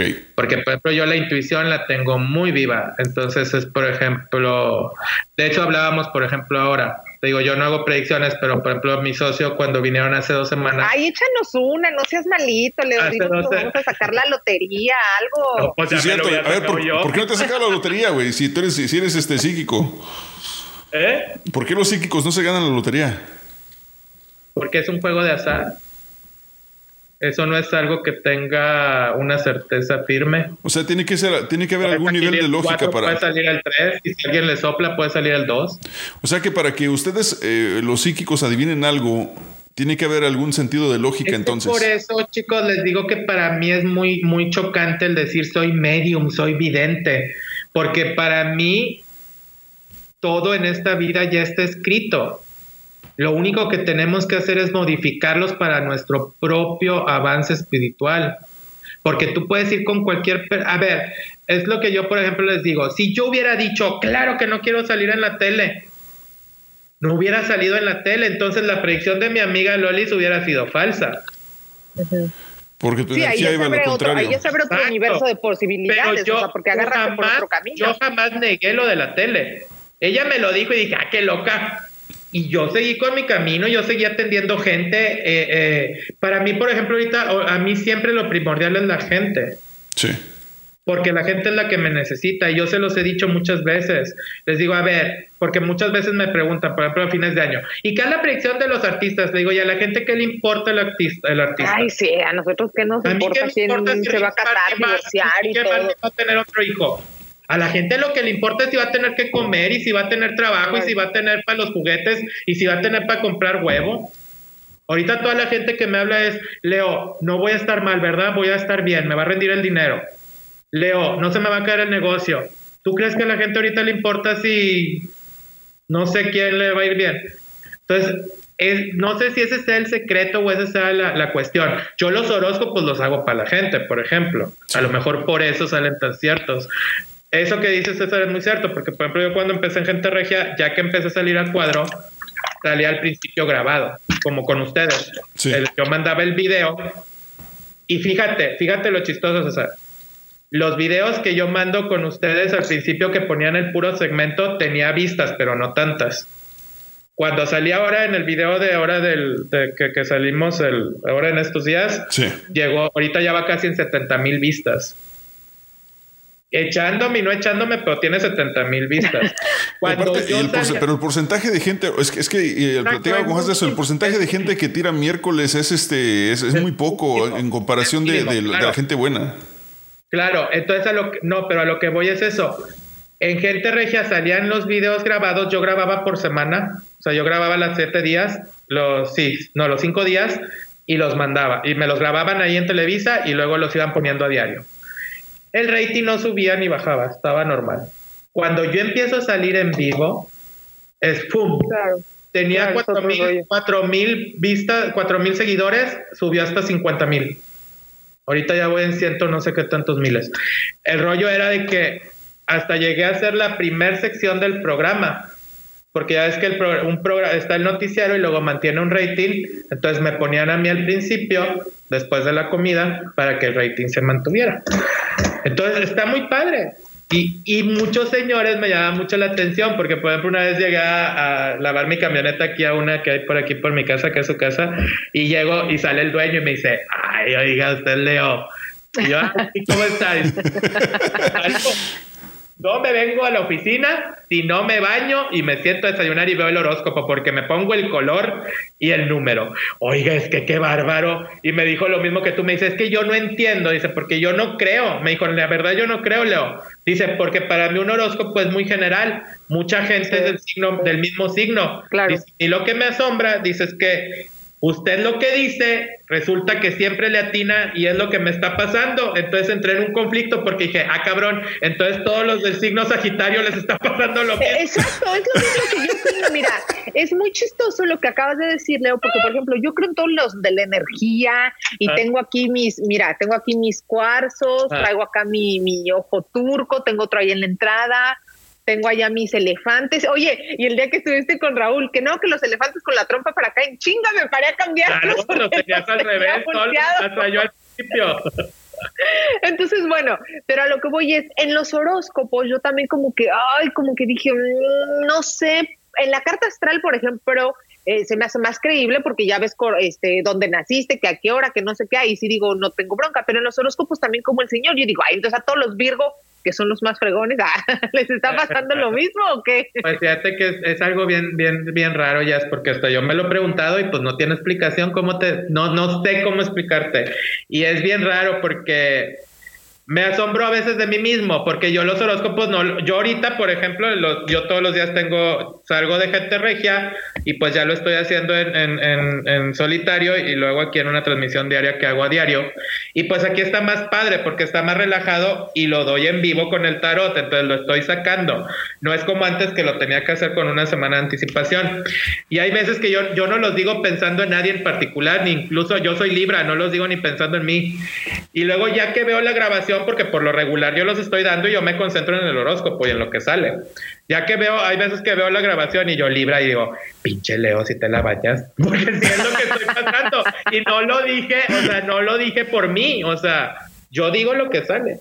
¿Y por qué no dices algo, lo apuntamos y vemos si es cierto que, que le atinas? No, es que no, es necesario, porque, porque le, estamos. te estoy diciendo que. ¿qué que, les diga si todos estamos metidos en la casa? No, ya sé, no, pero, pero es que eso, es otra cosa. Que, que el día de hoy, si hoy es jueves, que estamos, hoy es jueves, hoy, hoy, hoy salió tu segmento de horóscopos. Entonces puse atención, Puse atención esta mañana y dije, güey, o sea, hasta en la cuarentena le está tirando este cabrón, o sea, no manches. ¿Qué te dijo? ¿Qué te dijo? Eh, algo. Mira, que, que, la gente lo busque en YouTube, pero es, es algo, algo que, que la neta que, que, sí tenía que ver mucho con, con ciertas metas y cosas así. Eh, pero, pero dije, o sea, hasta en cuarentena le está tirando, o sea, está chido porque, digo, y no es que yo no crea, y digo, y nomás este, y no es que, y no es, nomás, nomás, como detallito, creo que el que dijo, el que dijo ese día de los, de los, de que no creía tanto en los horóscopos no fui yo, eh, fue otro. Este. Ah, sí. sí, verdad, que Nomás aclarando. Nomás aclarando. Ya, supéralo, Paquita. no, pero, pero no, pero es que está, está chido. Paquita, lo mejor lo ve, lo escucha, oye, un besote, Paquita. Te digo, al final de cuentas, este, yo, yo creo que si, que, si para una, una lo ves como entretenimiento, pero dos, si es, si es algo positivo y es algo que te va a dejar tal vez una, como, un, como una esperanza de algo. Una, una vez platicando con un, con un amigo, este, ya, ya un señor ya mayor, me, me, me dice, estamos platicando, no sé por qué es algo de religión. Y le dije, ¿y a poco tú crees en los santos y en la Virgen y todo eso? Este, y me dijo, pues es que no tanto es de creer o no, dice, pero por ejemplo, a las personas que estamos jodidas y estamos en un pueblo tener este un santo más a quien rezarle o a la Virgen a quien rezarle aparte de Dios, dice, pues es como un poquito más de esperanza, ¿no? De que vamos a salir adelante, dice, y creo que por eso la gente lo sigue haciendo. Y, creo que los horóscopos a cierto punto es lo mismo, ¿no? Tienes eh, como un, un granito más... natural de lo Sí, un granito más de esperanza de que, ay, güey, dijo Leo que me algo que, van a decir supéralo, pero no, ahorita me acordé. es por lo mismo. Una vez mi productor, me, no, una vez mi productor me dijo, porque les voy a ser sincero, cuando empecé a salir en el show, sí me dio mucha, mucho nervio. Yo al principio no sabía que era el show, porque haz de cuenta que yo llego un día eh, de gente regia y, no les dije que cuando salí en el primer programa de Gente Regia, antes de empezar los horóscopos, le dije un saludo para mi amiga Lolita, que es de Montemorelos, porque se acuerdan que ella me dijo que iba a ser muy famosa. Entonces yo fui agradecido. Entonces un día yo llego aquí, que esa, esa estuvo muy bonito, porque yo un día llego aquí y este y entro y mi asistente es muy seria y es muy, muy así, muy parca, por eso la tengo de asistente. Entonces, para que, es que la gente es bien, bien, bien, bien linda, pero a veces también las, más las señoras son muy, muy tercas y quieren la cita ahorita y, y tú sabes que hay gente a veces que es muy inconsciente. Entonces, pues mi secretaria es, muy firme y, y no, muy amable, pero es muy firme, entonces ahí no te puedes pasar. Entonces, un día llego y me dice, ella no tiene expresión, ella no es ni feliz ni triste, ella siempre tiene una, una, un estado de ánimo, le digo que siempre tiene un estado de ánimo neutro. Entonces llego y ese día está muy, muy contenta y me dice, te hablan, te hablan. Y yo, ¿quién? Y mi abuelita ya estaba un poco malita, ya era de los últimos años que estaba malita. Y le digo, ¿quién? Yo venía bien cansado porque venía del canal, en ese tiempo me levantaba muy temprano Me dice, del show de Raúl Brindis. Y yo dije, ¿y dónde es eso? Con todo respeto, no sabía, porque pues está en Estados Unidos, entonces yo no sabía. Y no le voy a decir a Raúl, no, le van a decir, Le van a mandar este clip. Imaginaba, yo me imaginaba que era un programa ese, ¿cómo le llaman? No sé si es de la competencia o no, del de Barba Blanca. Ah, como de Don Cheto. Eso, de Don Cheto. Sí. Y, y, la verdad, pues ese yo lo veía, o sea, no lo veía, ya ves que ahí sale Ana Bárbara y eso, y a veces veía los, los, los clips. Promos. Ajá. Y la verdad no conozco al señor y si me escucha también no sé ni si me cae bien o me cae mal, pero el personaje como que no me agrada mucho. Entonces me dice, y no sé por qué a mí se me vino ese programa a la mente. Y yo dije, ay no. ay no. Yo no quiero. dice, contesta, porque ella sí sabía, porque ella tiene familia en Estados Unidos. Entonces ella sí sabía. Entonces le digo, no, pero de ese, hasta le dice, y tenía a Daniel en la línea. Y le, le dije, y le dice, no, contesta yo. Y yo, bueno, no, Leo, que es que no sé qué, que te dieron en el programa, en, en tu segmento, ya me, me platica todo este Daniel. Y este, y me acuerdo que yo le dije, no, pues sí. Dice, mira, el señor Brindis es bien especial. Dice, pero vio tu segmento y le llamaste mucho la atención porque muy profesional. Y yo, ah, muchas gracias. Le digo, no, pues sí, ya le habla a mi, a mi productor. Y yo no sabía, te lo juro, por Dios santo que yo no sabía. Entonces me habla mi productor y le, ah, porque yo le hablo a mi productor y dije, te van a hablar, porque él también hace como representante, o sea, cuando me hablan de algún lado. Le dije, te van a hablar que de un, un show de Raúl Brindis. Le dije, pero ¿verdad que es el del hombre ese de barba? Le dije, y me dice, ¿seguro que Raúl Brindis? Y le dije, sí, pues eso me dijeron. Le dije, y te digo porque, le dije, porque estoy, estuve, estaba, ¿cómo se dice? relacionando una copa de vino con el apellido. Yo sí. siempre relaciono algo para que no se me olvide. Le dije, sí, le dije Raúl Brindis. Le dije, porque no, no era botella ni era vino, era, era brindis. Le dije, era brindis. Y me dijo, ah, ok. Dijo, ¿seguro? Le dije, sí. Dijo, bueno, ahorita te hablo. Y, y se rió, pero como sarcástico. Y yo le dije, pues yo seguí trabajando. Y le dije, bueno, ahí me avisas. Y luego me hablé, me dice, a ver, siéntate, socio. Le dije, pues sí, que estoy sentado. ¿Qué pasó? Me dice, vas a salir en el show del señor Brindis. Y le dije, ah, le dije, entonces sí, le dije, es el señor este de barba, ¿verdad? El de en el que no. Y me dice, no, hombre, dice, no, ni sabes quién es, ¿verdad? Le le dije, socio, la verdad, no, tú sabes que todo el día estoy encerrado leyendo las cartas, o sea, ¿cómo voy a saber quién es? O sea, yo literal veo, prefiero, net, y no es que digan que qué sangrón, yo prefiero, y bien, por todos lados tengo libros, tengo libros aquí, tengo libros acá, o sea, yo prefiero, me, me entretengo más leyendo que viendo la tele.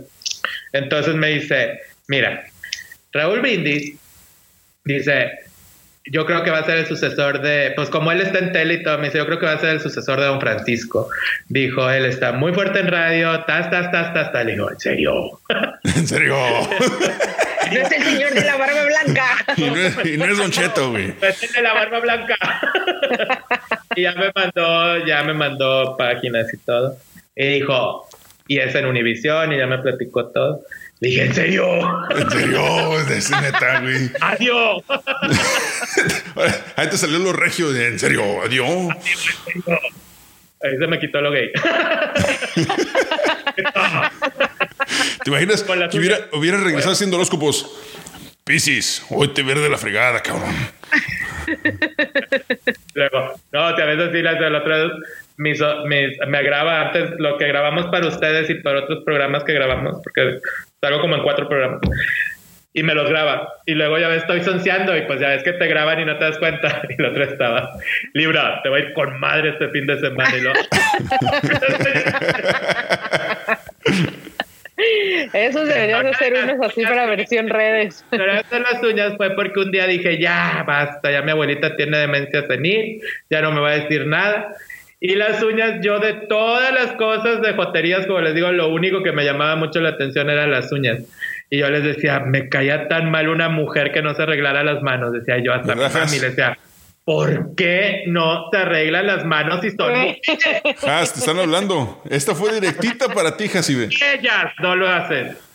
Entonces decía, ¿por qué? Entonces le, le digo a Lore precisamente, le digo, amiga, recomiéndame dónde vas porque ella siempre súper bonita y sus uñas y todo. Y ya me manda al lugar que iba y me las hicieron así cortitas y mira ya dónde voy.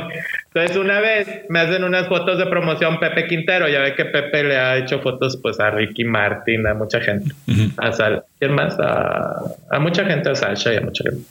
Y viene para la, la, la, sesión y, y, que cómo iba a ser y que no sé qué, me dice, oye Leo, ¿quién te hizo tu look? Le digo, nadie, yo me lo hice solo. Dice, me encanta, dice, porque tienes, agarraste un look andrógino que se ve muy elegante, que no, que no cae en lo, como en lo transvesti y todo eso. Y yo, ah, pues qué pasa. Ay, qué bonito. andrógino, andrógino. Andrógino, sí, o sea, como que no, no tiene, no tiene definición, pero, pero, pero, pero está. Sí, claro, sí. Pero sabes una, te llama la atención. Sabes, es que honestamente yo creo que ya no puedes dejarte de hacer las uñas, güey, porque ya es como que tu, tu, ya es tu marca. Sí, tu sello. Ya es tu sello. O sea, tú ya por el siglo de los siglos tienes que tener las uñas puestas, si no, no eres Leo. Y, y fíjate que yo mismo me siento, porque el, cuando salía gente regia dije, ay, ahora es cuando y me las dejé de poner como tres meses. Y el turqui dijo, y ahora ya vieron que no trae las uñitas. todo está, todo está. Te digo que el turqui sí, te, digo, el turqui. Ese sí más allá de lo evidente. No, es que el turqui te pone atención. Así, el turqui en su, en su, en su, en su nube de, de, de pendejez o lo que quieras que sea, te pone atención, le pone atención a ciertas cosas y dice, eh, te digo, me dijo, güey, es que Dice, todo lo que. atención a lo que te puede fregar. Todo, todo lo. No, dice, todo lo que dice lo me sale, güey. Dice todo. Dice, yo sí le pongo atención. Dice, él, sí le atina. Y, para que el turqui diga eso, significa que ha sido decepcionado por otros astrólogos. por eso digo. lo mismo, lo mismo me dijo Daniel ahora que lo vi en diciembre. Me, porque le dije, dijo, no, va a estar bien contento turqui que salgas. Dijo, te, te sigue mucho. Dijo, y es bien mamón el turqui. Dijo, o sea, es bien, no, no cualquiera. Y en vez de, y los critica un chorro, dice, y a ti te respeta mucho. Y está en todo, porque luego, cuando me salí de Televisa, dije, bueno, ya voy a descansar. Traía yo el pelo largo antes, me hacían una trenza y me hacían muchas trenzas. Y dije, ya, voy a descansar de eso. Me lo corté y ya me puse más rayos y eso. Y me quité las uñas. Dije, ya, no voy a quitar las uñas. Bueno, la señora se la leo y tus uñitas. ¿Y por qué te quitaste las uñas? Y las uñas. Y el turqui, ya el turqui fue el que dije, ya, ya fue mucho. Ya vio, ya viste, Raúl, se quitó las uñas, Mira, trae el pelo como Gabriel Soto y yo. Este, este, les voy a contar una anécdota y, probablemente Has no, no, se la sabe porque, porque no tiene mucho tiempo con nosotros todavía ella, pero em, y Raúl ha contado muchas veces al aire. Hace muchos años, Ramón Ayala grabó un disco con, con, a dueto con Pedro Infante. O sea, es decir, utilizó canciones de Pedro Infante y Ramón Ayala entró ahí este, con, poniendo el acordeonazo y toda la onda. Este disco salió probablemente como en el 2001-2002. Sale el disco, em, lo promocionan, etc. Cuando sale el disco y lo escucha el turqui, el turqui se lo acaba. No, que está bien jodido. O sea, en pocas palabras dijo que está bien jodido. Pues no vas a creer que Ramón Ayala se metió. La, la, historia dice que esa cuando Ramón Ayala supo esto, se regresó al estudio a remasterizar y regrabar todo por los comentarios que había hecho el Turquía al aire en el programa. No manches, órale. Así, entonces, en este caso, el acordeón son tus uñas y por eso empezaste a moverte las uñas otra vez. Sí, haz de cuenta porque dijo, no, Raúl ya se quitó las uñas. Dije, hasta este dijo, qué bruto. y luego en el siguiente video le dije, ya, ya me dijo eso, pero fíjate que me deprimí porque como que no era, eh, lo que dices tú, no era yo, o sea, y dije, bueno, ¿por qué no? Porque aparte hay una persona que me había dicho que las uñas y no sé qué, yo de menso caí, ¿verdad? Entonces dije, no, hombre, me las vuelvo a poner y fui me las volví a poner y luego ya, y luego en ese video me acuerdo que me las puse y dije, ahí está, Turki, ya me puso a traer las uñas para que me sigas diciendo cosas. Y ahí traigo ya el pelo otra vez de Gabriel Soto. sí, sí, me acuerdo. y fíjate que es algo bien padre, porque te digo, aún la gente me respeta mucho y la gente me ve como me quiere ver y eso no te molesta porque lo ves que es sincero. Hay mucha gente que me pone que hermosa. O sea, y no me enojo porque, ¿por qué me voy a enojar? O sea, eh, por eso caía lo del comentario de este, que ahí fue donde dije, mira, tenía razón Pepe Quintero, porque la gente a final de cuentas ve a Leo como quiere verlo. Y voy a decir algo que, que yo no sabía, pero una persona, una paciente muy linda, que ya descansa en paz, era una señora ya grande, vino y me dijo una vez una cosa, y sí es cierto, porque ella siempre que venía me decía, mija, y la última vez que vino, Y vamos que yo a veces traía barba, ¿eh? En ese tiempo, a veces me dejaba, porque yo cuando sabía que no iba a grabar o algo, cuando estaba chico quería que me saliera y ahora que necesito que no me salga, me sale. Yo no sé por qué, creo que Dios nunca nos tiene contentos. Y cerrada de candadito. Cerrada, cerrada, grisesota. Pues bueno, entonces esa señora a veces me veía con barba y yo decía, en ese tiempo, pues podemos hace muchos años, entonces tú no piensas.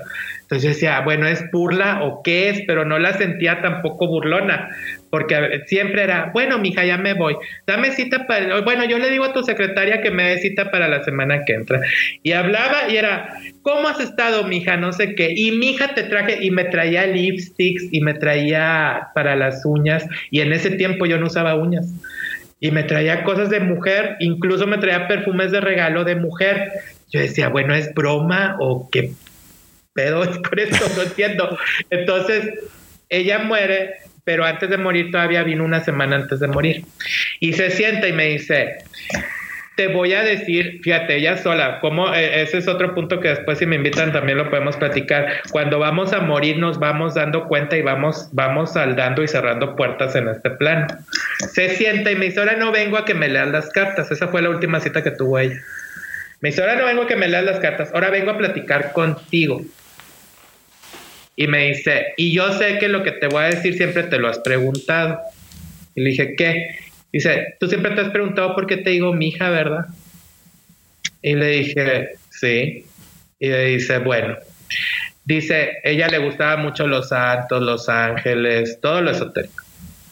Incluso ella iba con cinco brujos a la semana. Y yo era el último, porque yo era el mejor. Entonces ella iba con todos sus brujos y terminaba conmigo para, para ver cuál era el mejor.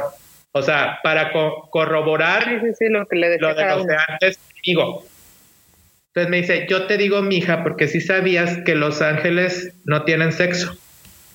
Mm. Y yo nunca había leído esto, hasta hace poco lo leí en un, en un libro. Me dice, si sabías que los ángeles no tienen sexo. Y yo, no. Dice, fíjate, los ángeles no saben si es un niño o una niña. Es un querubín y un querubín no tiene sexo. Entonces, tú eres un ángel. Entonces, para mí, tú eres mi hija. Y yo. O sea, el ángel es lo que quieres que sea. Sí, tú le das la, tú le das la, la, identidad. El sexo que tú quieres darle o la imagen que tú quieres darle. Entonces, después ya comprendí. Entonces, cuando empecé con el rollo de las uñas y todo eso, pues a la gente le gustó y dije, pues bueno, lo dejamos. Y mira, parece que no, pero ¿cómo ayudamos a personas a veces con cualquier cosa que creemos que es una tontería?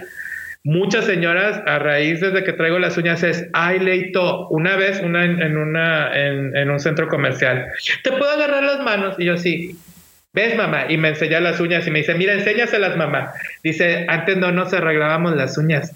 Dice, pero mi mamá es fan tuya. Y luego te empecé a ver y le dije, mira mamá, Leo siempre trae bien bonitas, bien arregladas sus manos y mira uno cómo las trae. Voy a ver si algo me pega ahora. señora. ¿Te hablan, Has? Muchas, muchas me escriben que, que como me ven las manos muy bonitas, pues también se las arreglan.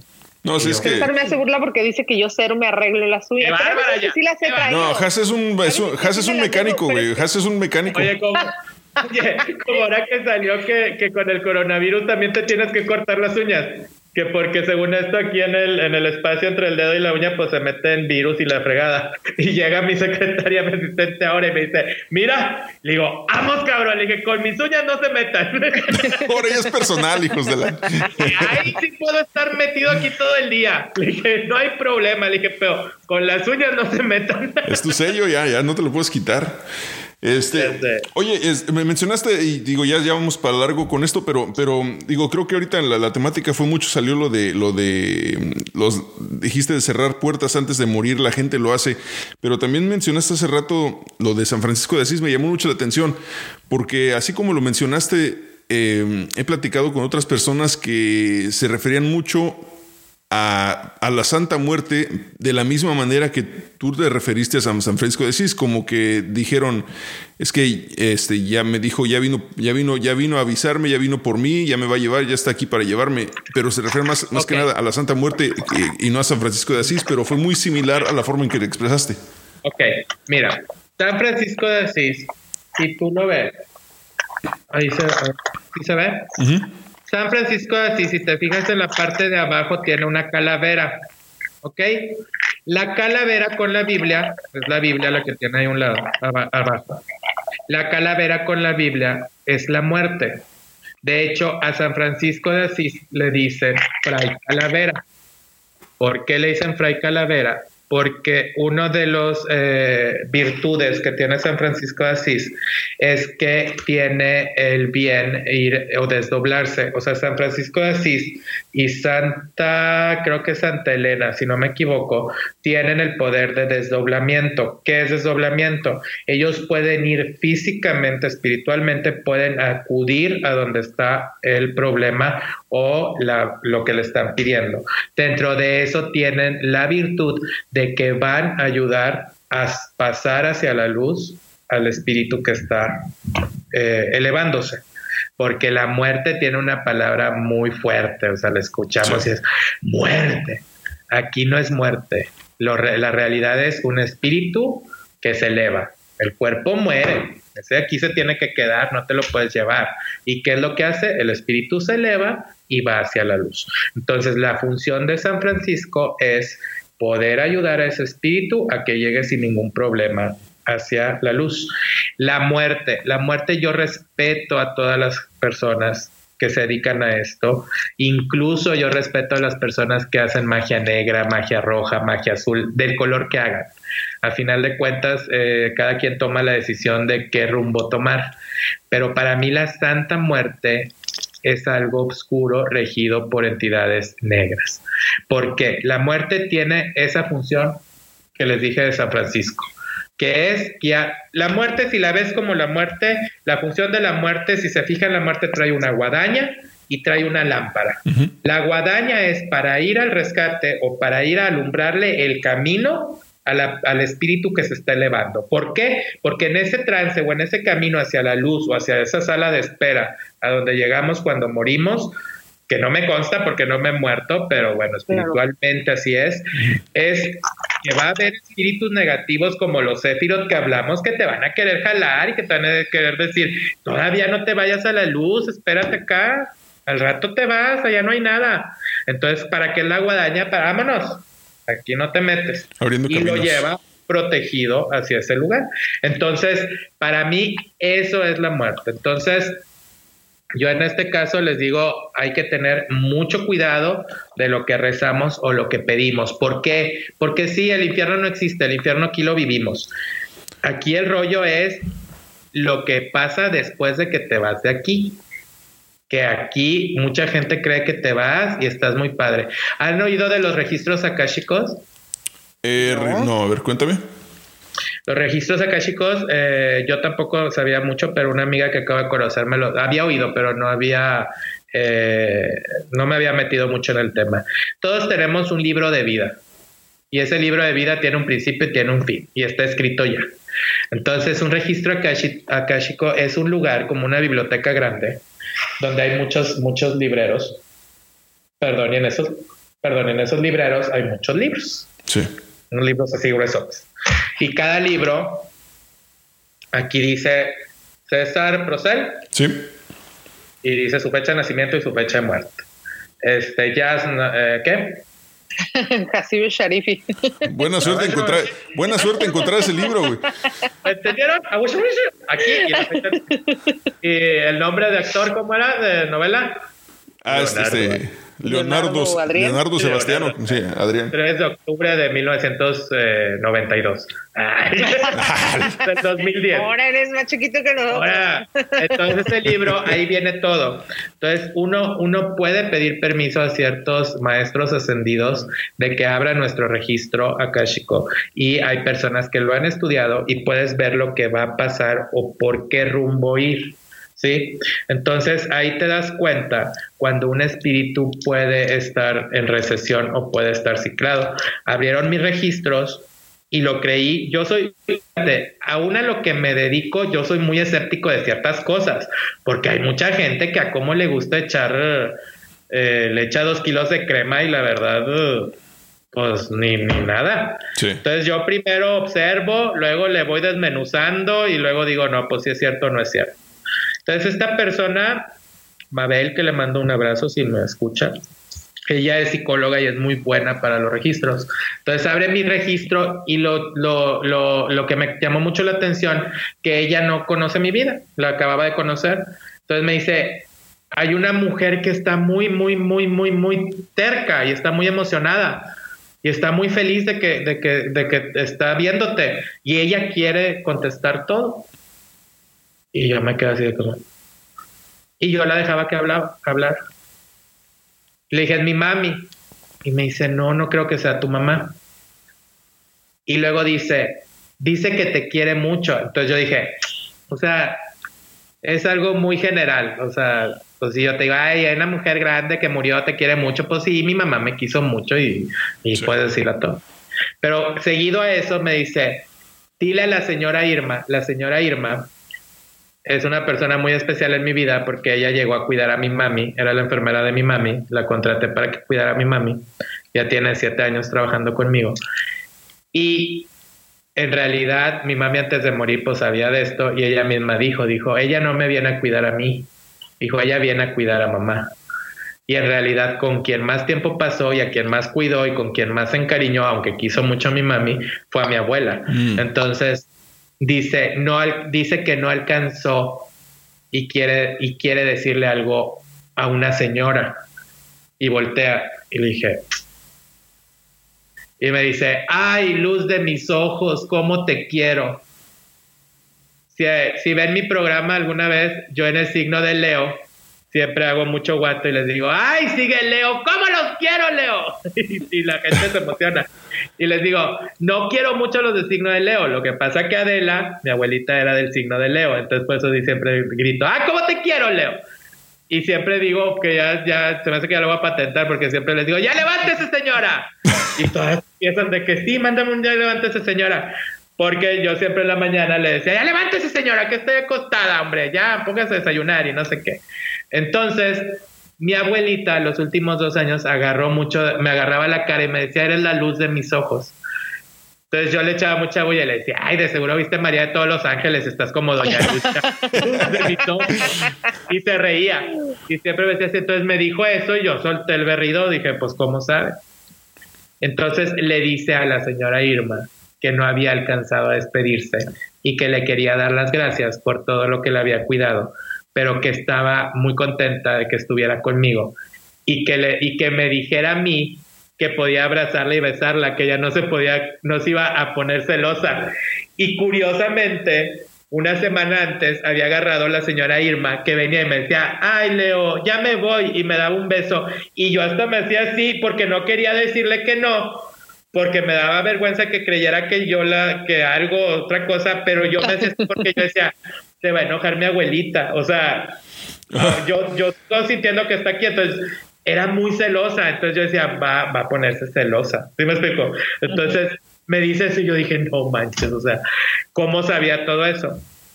Entonces a lo que voy es que con estos registros te das cuenta que a veces aquí perdemos mucho, mucho, mucho, mucho, mucho tiempo en tonterías. Entonces aquí lo más importante es perdonar, hay que perdonar, hay que perdonar, porque el presente es lo que está sucediendo ahorita, pero va ligado directamente con el pasado y el pasado ya no existe, ni va a, ni va a existir, ni va a volver.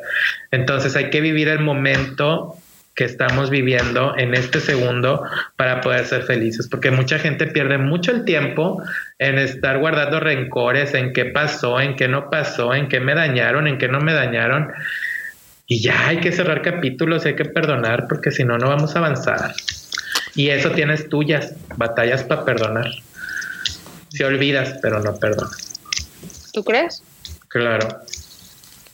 Yo te dije. Mm, yo te dije. No, mejor, mejor échame los números de la lotería, Leo. me estás fregando que te dijera, mira César, no está diciendo que le dijera. Bueno, a ver, a ver, no, no, no, pero a ver, pero algo más, algo más ah, así, algo más. A ver, algo más así. Algo más así. Aguas porque va a pasar esto, así. Porque ya no es hora, ya son las nueve, ya esta hora no se puede leer. ¿Por qué no? Porque las cartas se leen hasta que está la luz del día porque si las empiezas a leer cuando ya oscureció, ahí ya se hace Ah, la Ah, chingada, eso no lo sabía. O sea, te comunicas con otro rollo, con otro mundo o algo así. Y mucha gente que me, si nos están escuchando, yo sé que mucha gente nos escucha y hay mucha gente que le gusta leer las cartas y a veces no tiene facilidad, pero quieren leer las cartas, que bueno, cada quien sabe. Pero ahí sí les doy ese tip. Las cartas, el agua y el futuro, no, si eres, si está, si decides ser brujo, vidente o como le quieras llamar, blanco, no se leen después de las 8 de la noche. Acordémonos que el día, un día normal, eh, es hasta las 7 de la tarde. Ya después de las 7 de la tarde ya es noche. Entonces, después de las 8 no se leen cartas. Mañana te voy a echar una llamada para que terminemos de platicar. Oye, ¿sabes? No, sé- no sé por qué ahorita y no- nada que ver, pero me, me acordaste de una anécdota de, de mi mamá. Me dijo, ella está en Michoacán. Me dijo que este, cuando era, cuando eran, eh, no sé, era una chamaca, que en Michoacán creen mucho en las brujas, pero no en las brujas como, como así como lo que haces tú, sino que en las brujas que se convierten en, en como, sí, que se Sí, los tecolotes. Sí, que se convierten en, esas cosas, en ¿no? orbes o que se o que se o que se roban a los niños, etcétera. Y sí, eh, y la idea es que es que las brujas, si les pones una cruz de tijeras o tijeras que las alejas o las atrapas, etcétera. Mande, mande. De acero. Pero tienen que ser de acero. Sí, correcto. Y pues obviamente en, en, en, aquel- en, en esa época, digo, en los 40, 50, 60, eh, la, la mayor parte de las, de las cosas eran de acero, no, no había muy pocas cosas de plástico. Entonces era muy fácil y muy factible que una persona tuviera tijeras de acero en la casa. Entonces había una amiga de, de mi abuela que eh, todos decían que era bruja, que era el rumor. Y pues mi mamá, chamaca traviesa y sus primas o amigas o hermanas o quien quieras, dijeron, yo no creo. Y esta señora venía a la casa de mi abuelita, no sé, una o dos veces por semana y se sentaban en el patio, ponían un petate y se sentaban a tejer. Entonces dijeron, bueno, cuando ponga a mi mamá el petate, vamos a poner las tijeras donde se sienta la señora a ver si es cierto, si es bruja no se va a poder parar. Y pues sí lo hicieron. Pusieron las tijeras abajo donde se sienta la señora y dice que estuvieron ahí tres, cuatro, cinco horas y no se iba. Y ya, ya mi abuelita se cansó y, y entonces este, dijo, ya mi abuelita como que pues ya tejimos mucho, ya, ya me acabé el hilo. y dice, entonces dijo la señora, Ay, mi abuelita se llama Raquel. Dice, ah, Raquel, dice, no seas mala. Dile, dile, a- dile a tus hijas que, que no sean malas y que quiten las tijeras. Dice, yo, yo, yo, yo te prometo que yo no, yo no vengo a hacerles nada malo. Yo solamente venía porque me gusta estar aquí platicando contigo. No, pues hace Claro. cuenta que se, todas se, se orinaron hasta, que creo es más, creo que hasta la señora hasta se andaba orinando ya de, de tanto tiempo que estuvo ahí sentada porque le pusieron las tijeras y no se podía parar. Y obviamente y- sí se llevaron su regañada, pero Para que vean, para que vean que sí soy blanco, ¿eh? Que no. O sea, se supone que si tienes las tijeras no te puedes ir. Mira, ¿La atrapas? tijeras, no, te das cuenta si alguien eh, es eh, brujo negativo o, o hacen cosas de hechicería negra.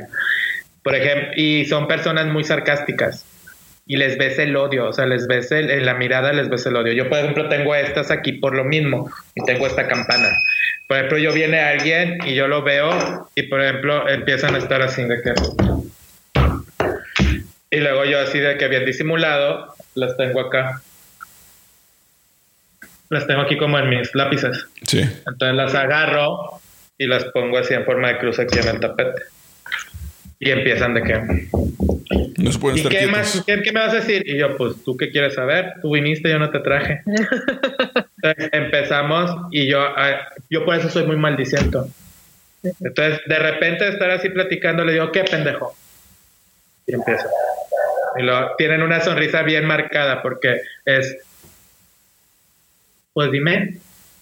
Y yo, ¿qué quieres que te diga, animal? Le- te me paras y te me largas. Yo no, los juro, yo no los juro en ese momento. Porque, por ejemplo, hay mucha gente charlatana que empieza y les echa, según esto, que se me hace que son actuados. Pero les echan ahí, que dime y que no sé qué. Yo no lo hago. Yo lo que hago es que se van y si ya yendo se vuelven a hablar, por lo regular cuando pasa así viene un familiar. Y es, oye Leo, es que lo corriste y esto y esto y esto, es que creemos que trae algo. No, pues sí trae algo.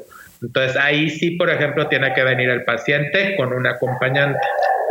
Porque si yo lo toco, le hago mal, algo, yo le puedo hacer un mal, yo lo puedo tirar o lo puedo, no un mal, o sea, para poderle sacar la energía que trae no es nada más de ser enchiladas.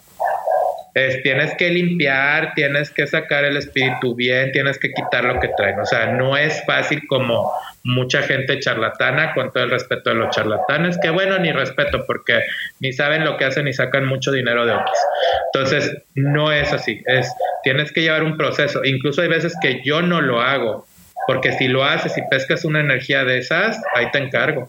Entonces yo, por ejemplo, aquí en Monterrey hay dos personas que hacen exorcismos y muy buenos. Entonces, uno es padre y otro es hermano de un padre y él sabe muy bien. Entonces yo lo que hago es, les doy el dato y les digo, vayan allá. Ya si allá no pueden, pero que yo sé que allá van a poder. Si allá no pueden, bueno, vienes y lo vemos, pero por lo regular yo los canalizo, no porque no pueda, porque son cosas muy difíciles que yo no soy padre, que yo sí lo puedo hacer, pues, pero no me no tengo por qué brincarme una jerarquía. Claro. Pues yo tengo oraciones. Este libro, por ejemplo, este está muy interesante. De este libro es un libro que se llama Enchiridión, Papá y León. Este libro lo hizo el Papa León III para regalárselo a Carlos Magno cuando hacía muchos viajes de guerras. Pero el Papa León hizo la versión de magia negra y la versión de magia blanca. Este me lo regaló una persona que vive en Italia y a mí me regaló la versión de magia blanca. Él hace magia negra. Ahora, ese punto se los tengo que aclarar porque siempre la gente, Leo, tienes un amigo que hace magia negra. Son personas normales, ¿sí? Pero que decidieron en esta vida ser magos negros.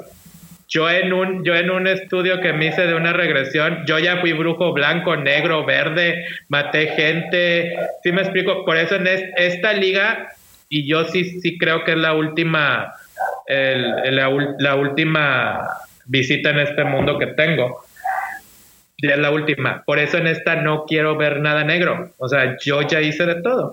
Entonces, este libro trae exorcismos. Mira, para, para, trae por ejemplo ahorita, por eso lo tengo aquí, porque trae una oración para la peste, que es la peste de como lo que están con el, con el coronavirus. Entonces le estoy rezando toda Mira, por ejemplo, cuando tienes un mal y ese mal es un mal ignorado, o sea, un mal que no sabes qué mal tiene, haces, por ejemplo, estos, pero tienes que hacer todos los signos, todos, todos, todos los, los, eh, los dibujos los tienes que hacer en eh, pergamino, pero de cabra que es bien difícil de encontrar, pero si lo encuentras. La tinta la tienes que hacer tú y vienen las recetas y todo. Está muy padre.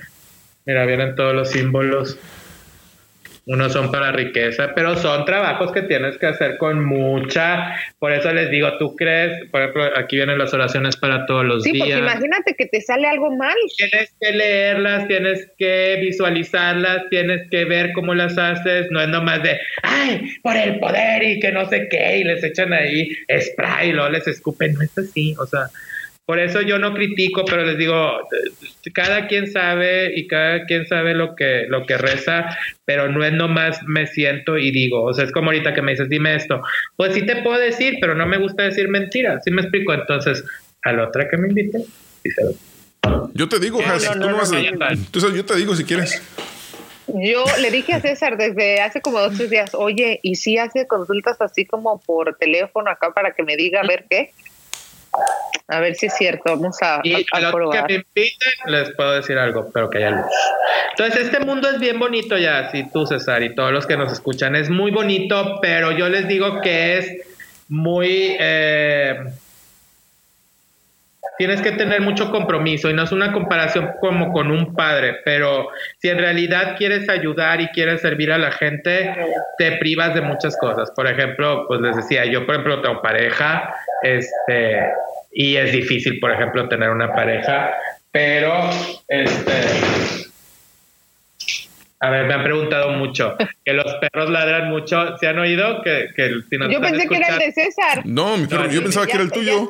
Todos los perros en todo el mundo ahorita están ladrando mucho porque las energías están muy negativas de nosotros mismos por estar encerrados. Entonces esa energía está fluyendo hacia afuera y los animalitos la están agarrando. Entonces por eso están como desesperados y ladri ladre cuando ellos están acostumbrados a ese hábitat. Entonces, el ladrar, por ejemplo, y siempre es a las 8, 8 9 de la noche, porque es a la hora que estamos nosotros más hartos y más tensos. Mm. Después de las 10 de la noche ya nos calmamos y nos desvelamos toda la noche. ¿Qué consejo? No dejen de dormir normal como duermen, porque esa arma es muy, muy, muy fácil. Si vemos el coronavirus desde el punto espiritual, es algo que nos quiere tumbar y no nos quiere tener firmes y eh, con energía y con optimismo. Entonces, si tú no duermes, las defensas bajan. Si tú no duermes, vas a estar todo... Entonces, cualquiera puede llegar y así te tumba. Entonces, hay que estar... Claro, que es una de las cosas que está sucediendo ahorita, ¿no? Que le está costando mucho a la gente eh, el dormir. Exactamente. Por eso les decía ese día en el, en el programa de Raúl, háganse un té de lechuga, hierven lechuga, le ponen un poquito de leche y lo toman como agua de uso a partir de las 6 de la tarde. Eso van a dormir bien o pueden poner, por ejemplo, clavitos de olor, el clavo que es el clavo para la especia, hacen un morralito, ponen unos 15, un puñito de clavos, lo cierran y lo ponen abajo de la almohada. También pueden poner anís estrella, eso ayuda al sueño. Y sobre todo lo más importante, yo les he dicho los últimos días en mi programa, en mi transmisión, y a quien me pregunta, ya no oigan noticias, oigan únicamente las, los reportes para saber cuándo vamos a, estar saliendo o cómo va, pero no vean muertes, no vean esas cosas. O sea, si decidiste quedarte eh, encerrado en casa, quédate encerrado, pero ve cosas más positivas, lee un libro, ponte a limpiar la casa, pero ya no oigan noticias, porque eso nos tensa mucho. Sí. Y si decides ir a trabajar, ponte tu cubrebocas, ponte tu gel y vámonos a lo que vamos. Vive el día como si estuviera normal. No lo vivas con que, ay, me voy a morir. Porque el problema es de que vemos mucha película.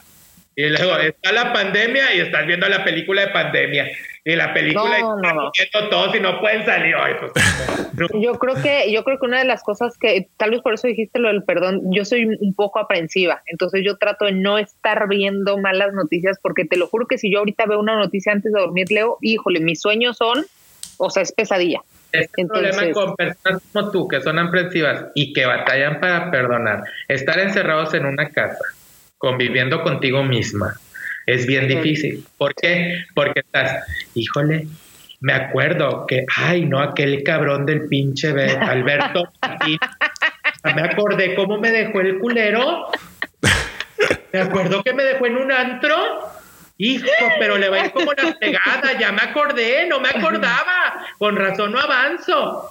Y luego al Sí, no, no, no, nuestra mente y está... también me acordé de Pedro Pablo, eh, pinche viejo me salió casado y tanto que me engañó.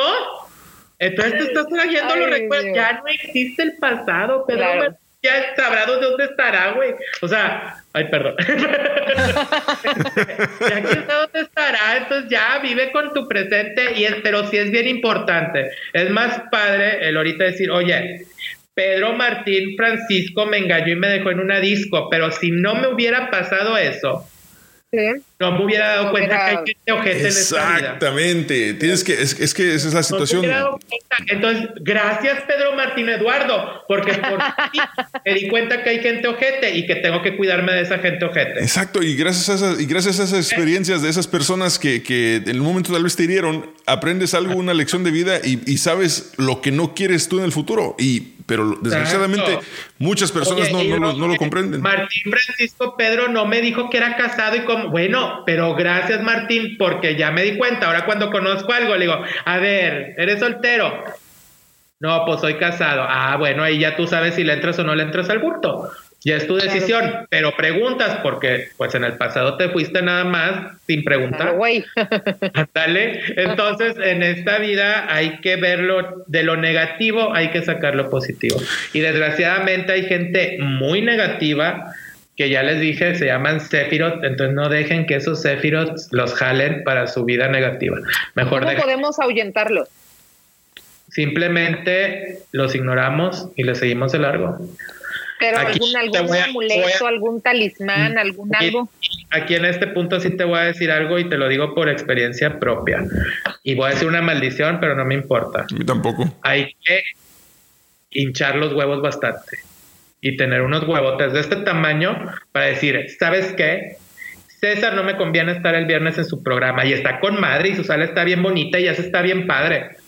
Pero no me conviene porque César es bien raro, bien quién sabe cómo y es envidioso. Es un decir, es un Sí, claro. no, no voy a estar. Y luego el viernes llega y, chin, bueno, pero mejor sí voy al programa. No voy. Entonces tengo ese huevo tan hinchado que digo, no voy porque no me conviene. Y te das cuenta que cuando tomas esa decisión, al otro día te hablan y te dicen, oye, vente a no sé qué. Y es algo mejor que lo que estaba César. Pero aguas, hay que agradecerle a César. Porque Sí, gracias no, a- definitivamente yo creo que todos son un maestro en la vida. porque gracias a César conocí lo que es un podcast. Claro. Porque gracias a César me di cuenta que él no era el que dijo de los horóscopos, era otro. Y yo es que es en serio, la gente nos vamos por la impresión, creemos que. Oye, ¿a cuánta gente no le pasa? Y es en serio, de mi consulta, 15 gentes de, de 14 es lo mismo. Es que yo creí que fulano era, y no, Leo, fíjate viéndolo bien si era mejor esta. Y yo pensaba juzgamos a lo puro güey. yo les digo, porque por ejemplo yo les leo las cartas y es una mujer tal, tal, tal, tal y tiene un lunar aquí. te está- Yo sabía que es mi cuñada. Y mírale o la foto, ¿no? No, pues sí, sí es ella. Bueno, ¿cómo le hacemos? Sí, pues vamos a hacer una velación para quitar la energía negativa y que ella no se acerque. ¿Para qué la quiere acercar? Ok. Pongo que ella es. No, no pones en la cartita que ella es, porque no te consta porque no la viste hincada prendiendo la veladora, porque no la viste hincada pidiéndole al brujo que te haga un mal, porque no la viste que entró con no sé quién a decirle que te prendiera una veladora negra. No la estás viendo, no te consta, entonces, pues la de duda, así sea muy bueno. Entonces es, Diosito, por tu intersección, por favor, a toda persona que me esté causando un mal, y si es ella, porque yo creo que es ella, lo mejor es ella, pues quítanmelos de mi camino. Ah, bueno, yo tengo una firma, yo les digo que tengo una firma, porque cuando yo quito un trabajo negro o cuando quito un trabajo feo, la persona que lo hizo, si esa llegada a ti, les digo que se van a dar cuenta porque se les quiebra un brazo, tienen un accidente que se puede ver muy aparatoso, pero no les pasa nada, o hay una torcedura, o andan con un collarín o algo. Es, es una quebradura, es algo de un hueso o un choque. Y hay veces que llegan y Leo, es que fue el hermano de mi esposo. O sea, los tres días chocó y trae la pierna quebrada. Ven, le digo, ¿y tú creías que era la directora de la escuela donde trabajabas? Y fue tu hermano, o sea, y aún así no nos consta, pero les digo, esa es mi firma. Entonces eso no es para que le agarres coraje, ni para que digas, ay, tal por cual que me hizo. No, eso es para que tú tengas ahí una, un resguardo y digas, bueno, no confío tanto en él. Porque pues, me puede tener mala energía, me puede estar aventando mala energía, entonces pues no confío. ¿Cómo, ¿Cómo evitar que nos caigan malas energías? Yo siempre les digo que en la bolsa las mujeres siempre carguen un limón verde, un limón bien verde, pero el más verde que tengan en la bolsa de, eh, en su bolsa. Todas las mujeres usan bolsa. Los hombres, pues ahora se usa mucho que traigan la backpack. Entonces ahí en su mochilita traen el limón.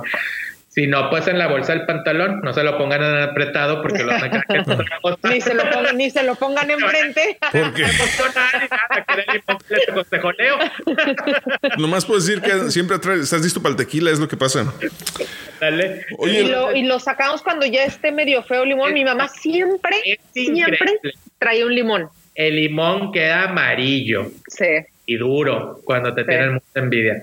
Pero Siempre- sabes que mamá siempre se los robaba. Mi mamá iba al mercado y siempre lo agarraba y yo mamá y me decía no es que es que no es que no tiene que ser comprado es así ya mamá sabes que es el puro choroto y yo. Pero siempre siempre agarraba un limón del mercado y siempre lo traía en su bolsa. Mi mamá sí es muy muy muy muy creyente. Incluso en la Todo. casa es bueno también a veces poner una bolsa, como que antes, no, bueno, acá en México, yo creo que en Estados Unidos no, porque hay que allá, con todo respeto, pero ya son más mamiclis. Pero acá en México vendían las cocas en bolsas de plástico, nunca Sí, les sí, sí, tocó? claro, con un popote Sí. amarrado en un nudo, pss, de volada. En Estados Unidos no. No, acá no. Y también. No, no, acá no. Yo vi una vez un carrito en un estadio que una chava vendía cosas así, elotes y cosas, creo que vendía. Ah, bueno, sí, en lu- ajá, sí, Sí, sí, sí, en, ciertos lugares sí. así, sí. Ok. En, en tu casa una bolsa con agua, un poquito de agua bendita y siete limones adentro. Y esa bolsa la cierras, le haces un nudo y la cuelgas en la entrada de la casa. y esa ayuda a que la mala energía, ay, que la mala energía, ya. Quiero callar al Yopi, espérate. De la mañana. ¿Metralleta o qué? No. Pero tu papi está grabando. Te lo juro que sí entiende. Lo digo, mami. Tu mami está grabando. Mira.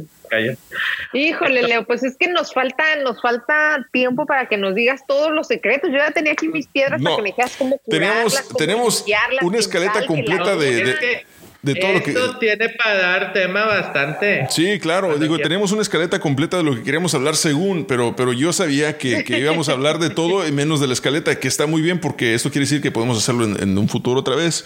Eh, pero, pero lo que sí antes quiero... de las 8, lo que antes sí- de las 8. Lo que sí quiero, Leo, quiero, quiero hacerte una pregunta porque, porque va, va con el tema y, y para, y más, más que nada para la gente, para los incrédulos, ¿no? Para, porque yo sé que esta es una de las.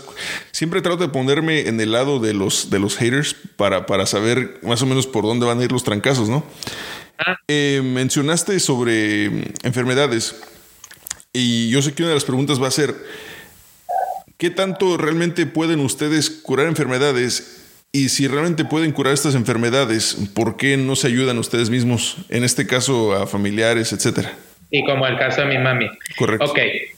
Nomás déjame prendo, platican algo por mientras me voy a prender la luz porque este, es que aquí lo tengo pegado y oigo nomás el ladrido. No me tardo nadita. No te apures. Ay, este, oye, Has, antes de, antes de seguir, eh, tus redes sociales de volada. Arroba Hasibe Sharif en Twitter y Has Sharif en Sí, Instagram, sigue hablando, espérame. en Facebook, para que me den follow. J-A-Z, Has, S-H-A-R-I-F-I. Eh, así estoy en Instagram y Facebook y en Twitter Hasibe, J-Z-I-V-E. Qué complicada eres. Muy bien. No lo sí se puede cambiar. curar. Sí se puede curar. Más no es. eh, yo les, la otra vez les decía: si se pudiera curar a toda la gente, imagínate, pues vas a quedar, vas a quedar, eh, pues tú mal, porque estás agarrando energía, la pasas por ti, la tiras. Entonces es imposible. Hay mucha gente que se congregan, no sé cuántas gentes en un, en un patio y llegan, no sé, de todas las partes del mundo a ver a esas personas y resulta que curan a 80 personas masivamente. Para mí es mentira, ¿ok? Porque son energías mucho, muy fuertes, que son energías de enfermedad. Como dices, a veces uno mismo no se puede curar. Por ejemplo, en mi caso, hay una, hay una, hay una ciencia en Europa que se llama pranoterapia. La pranoterapia cura con las yemas de los dedos. ¿Qué hace? Cura, eh, quita energías negativas y revitaliza. Te llena de energía y saca la energía negativa, ¿ok? Pero la pranoterapia es algo espiritual, pero es científico también, va de la mano. Pero la pranoterapia lo que te dice es, yo te curo, se hace con las yemas de las manos, te paso energía, te quito, te digo qué parte de tu cuerpo está dañada y vas con el doctor. ¿Sí me explico? No es, Ok, sí, sí, sí. curo. O sea, yo, yo te ayudo un poquito, pero, pero al final de cuentas tienes que buscar la solución eh, médica, científica, para, para Ah. que realmente termines bien. Hay pacientes que llegan y tú les dices, tienes esto, esto y esto.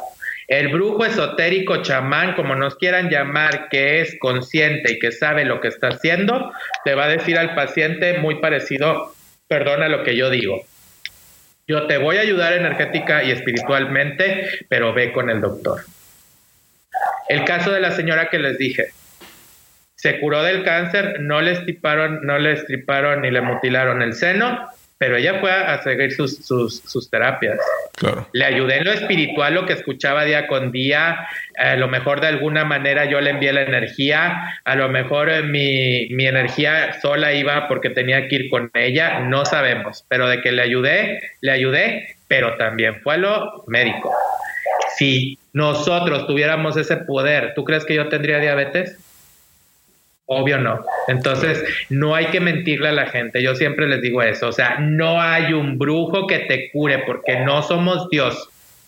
Dios sí curaba la lepra, Dios paraba al que estaba en la silla de ruedas, pero nosotros no somos Dios.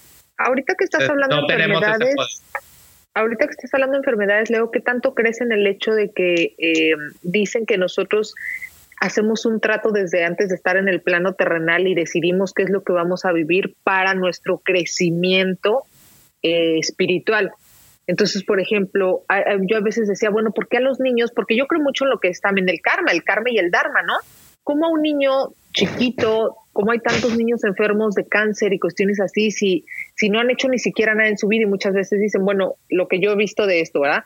Que traen cargando cosas de sus vidas pasadas y a veces las vienen a pagar en esta vida. Ok, yo ahí respeto lo que dices, más yo siento que ese punto del karma y el dharma está mal empleado, porque Dios nos hace perfectos y nos hace amorosos no, no, nosotros no buscamos cómo vamos a estar espiritualmente acá. Lo que sí escogemos es a nuestros padres.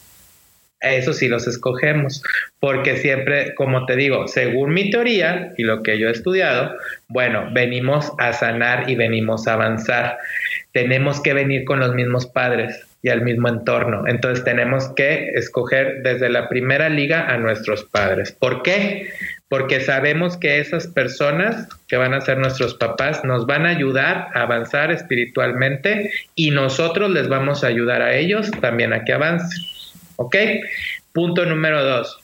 ¿Quién dijo que tenemos que venir a pagar lapsos kármicos? Si nosotros todos descendemos del Padre, entonces ¿por qué vamos a pagar un lapso kármico? Entonces, ¿por qué, por qué sucede eso, por ejemplo, de los niños que tienen alguna, algún, algún mal, mal tan pequeño? Ajá. Ahí hay dos puntos. El que muere. A lo mejor ese espíritu le faltaba 20 días en gestación para cumplir con su plan de vida en este terrenal.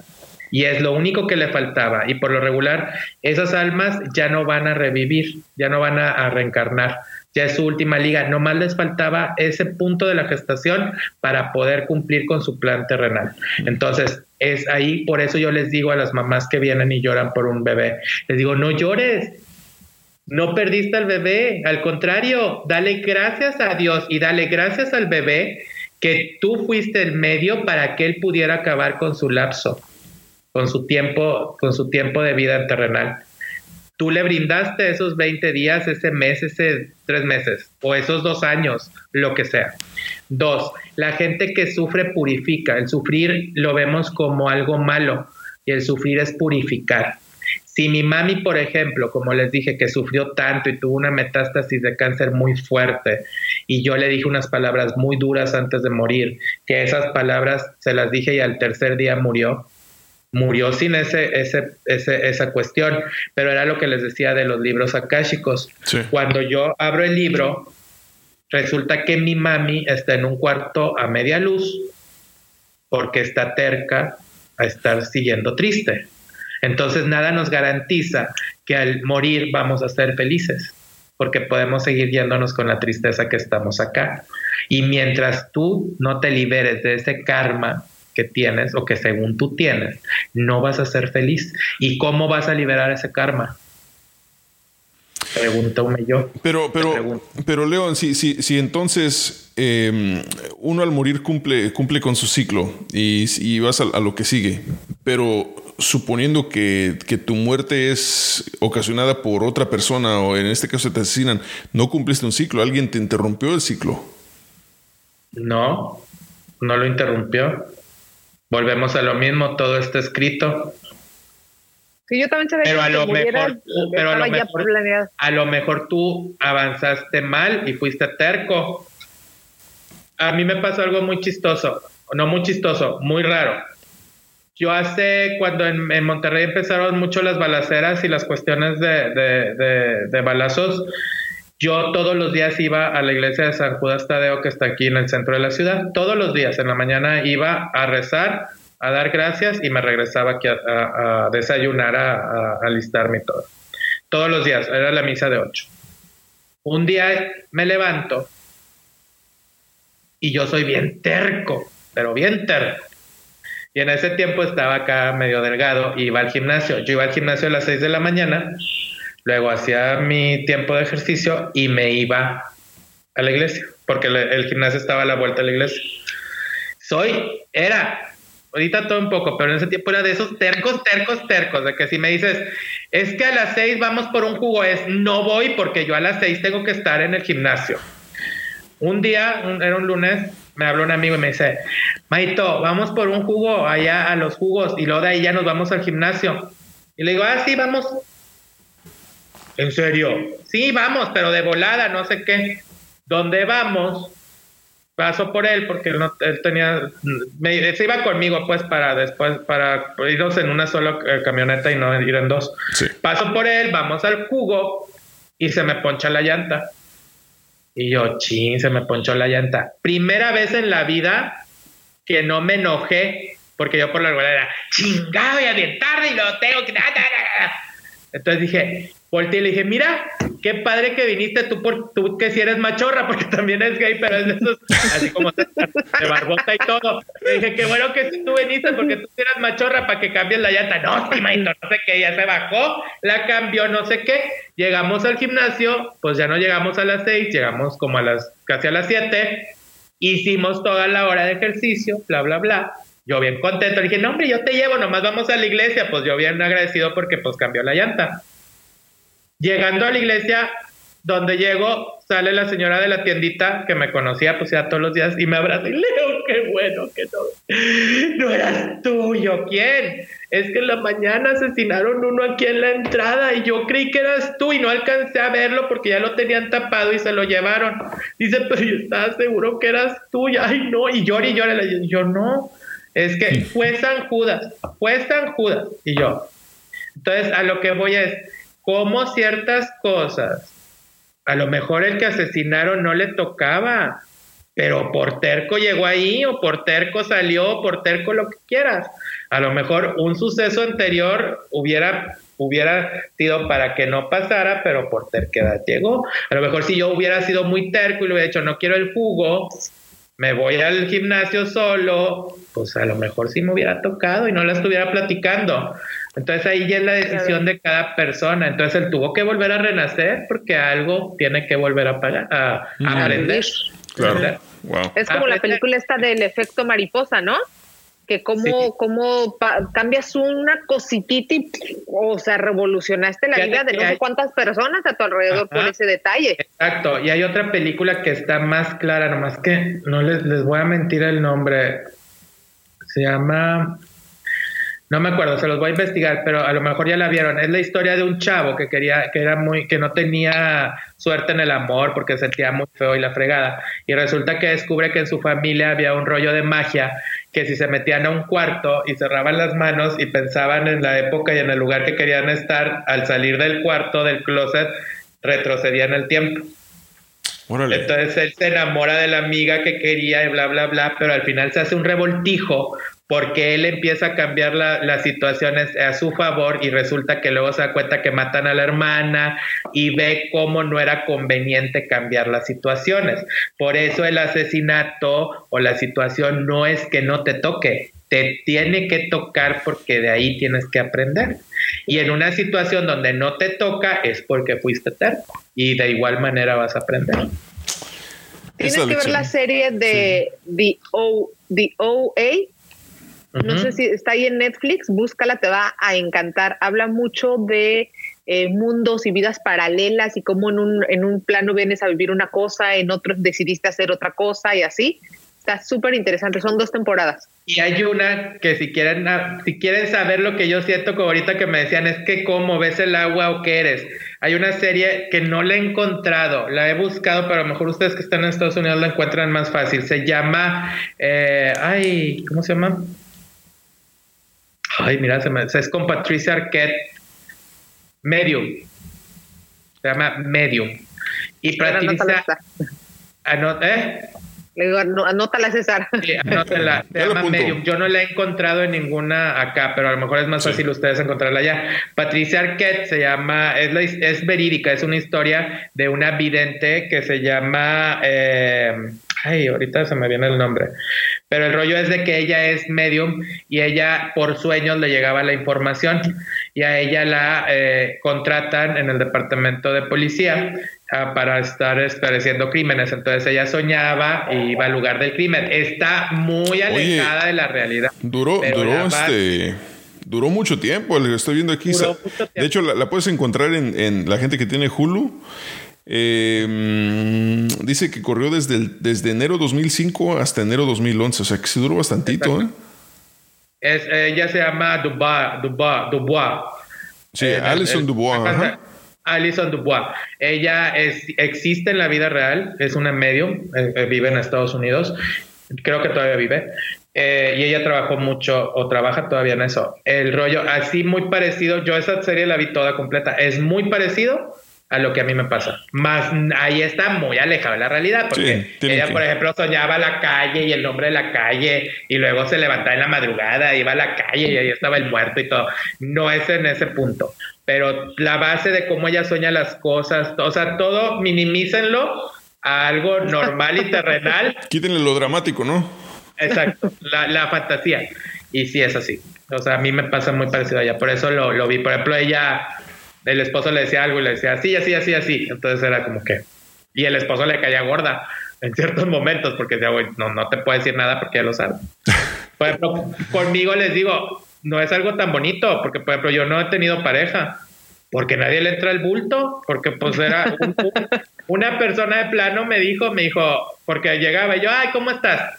Y yo, yo tengo la costumbre que es, es, ¿qué onda? Si, por ejemplo, algún día vienen a mi casa y es, ¿qué onda, Jazz? ¿Cómo estás? Y así me pongo y, y me quedo viéndote, o sea, te estoy escuchando lo que me estás diciendo. O, ¿qué onda, César? ¿Qué dices? Y este llegaba y era, y yo, ¿qué onda? ¿Cómo estás? ¿Qué? ¿Ya viste? O. Si ya, ya viste qué me pasó, ¿para qué preguntas? Ya viste que fui con no sé qué yo. O sea, relájate, nada que ver. Es como el poder que tenemos las mujeres, ya sabemos la verdad, nada más estamos esperando, nada más estamos a ver, midiéndole el agua a los camo- camo- ¿cómo es? tamales. Midiendo, camotes. midiendo los camotes. Sí, exacto, eso. Dándole el agua a los campos. Sí, sí, es muy parecido, entonces sí es algo complicado. Bueno, Pero pues este. Nunca pierdo la esperanza. Leonardo, Leonardo Adrián, señor de las novelas, eh, pues, pues muchas gracias por, por este, por, por el tiempo y obviamente tiene que, tiene que ser uno de varios episodios porque no creo que, eh, digo, no cubrimos ni, ni una cuarta parte de lo que queríamos platicar el día de hoy. Así que, este, prepárate porque esto, esto va, esto va, va- va a continuar probablemente dos o Me- tres o me- cuatro me veces. quedé con mi ojo, Pues el padre dijo que el ojo turco no servía para nada. con mis piedras, Ja se con quedó con su. elefantes volteados. No, no, muchas gracias a ustedes por la confianza, por la invitación y, y yo siempre los veo en el show. Les digo que a veces no, porque no quiero ver comentarios. Y ya supera. Ah, ni- Supéralo, señor. No, a- pero ahí sí, sí, muchas gracias por invitarme y ahí ustedes que hablan con Raúl, extiéndanle mi, mi agradecimiento y yo lo que hago, yo la verdad aquí lo que sí para cerrar les digo, yo lo que hago lo hago con mucho amor y, yo lo menos que quiero, yo la verdad no sé porque pues no soy ustedes ni soy el público, yo no sé si es verdad o es mentira lo que digo, pero lo que digo lo hago con mucho amor y lo que digo es más para que se levanten el ánimo, que estén positivos.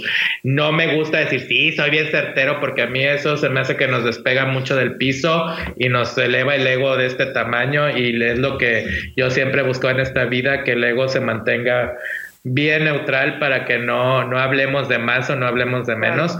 Pero en esta vida yo siempre les digo que, que, que desde hace mucho, desde antes de, de ser conocido, eh, yo hice una frase que siempre les decía, siempre hay que, re- a lo mejor la han oído cuando digo los horóscopos, que le digo, siempre repartan sonrisas y vayan siempre adelante, porque hacer una mueca o ver a alguien y hacerle...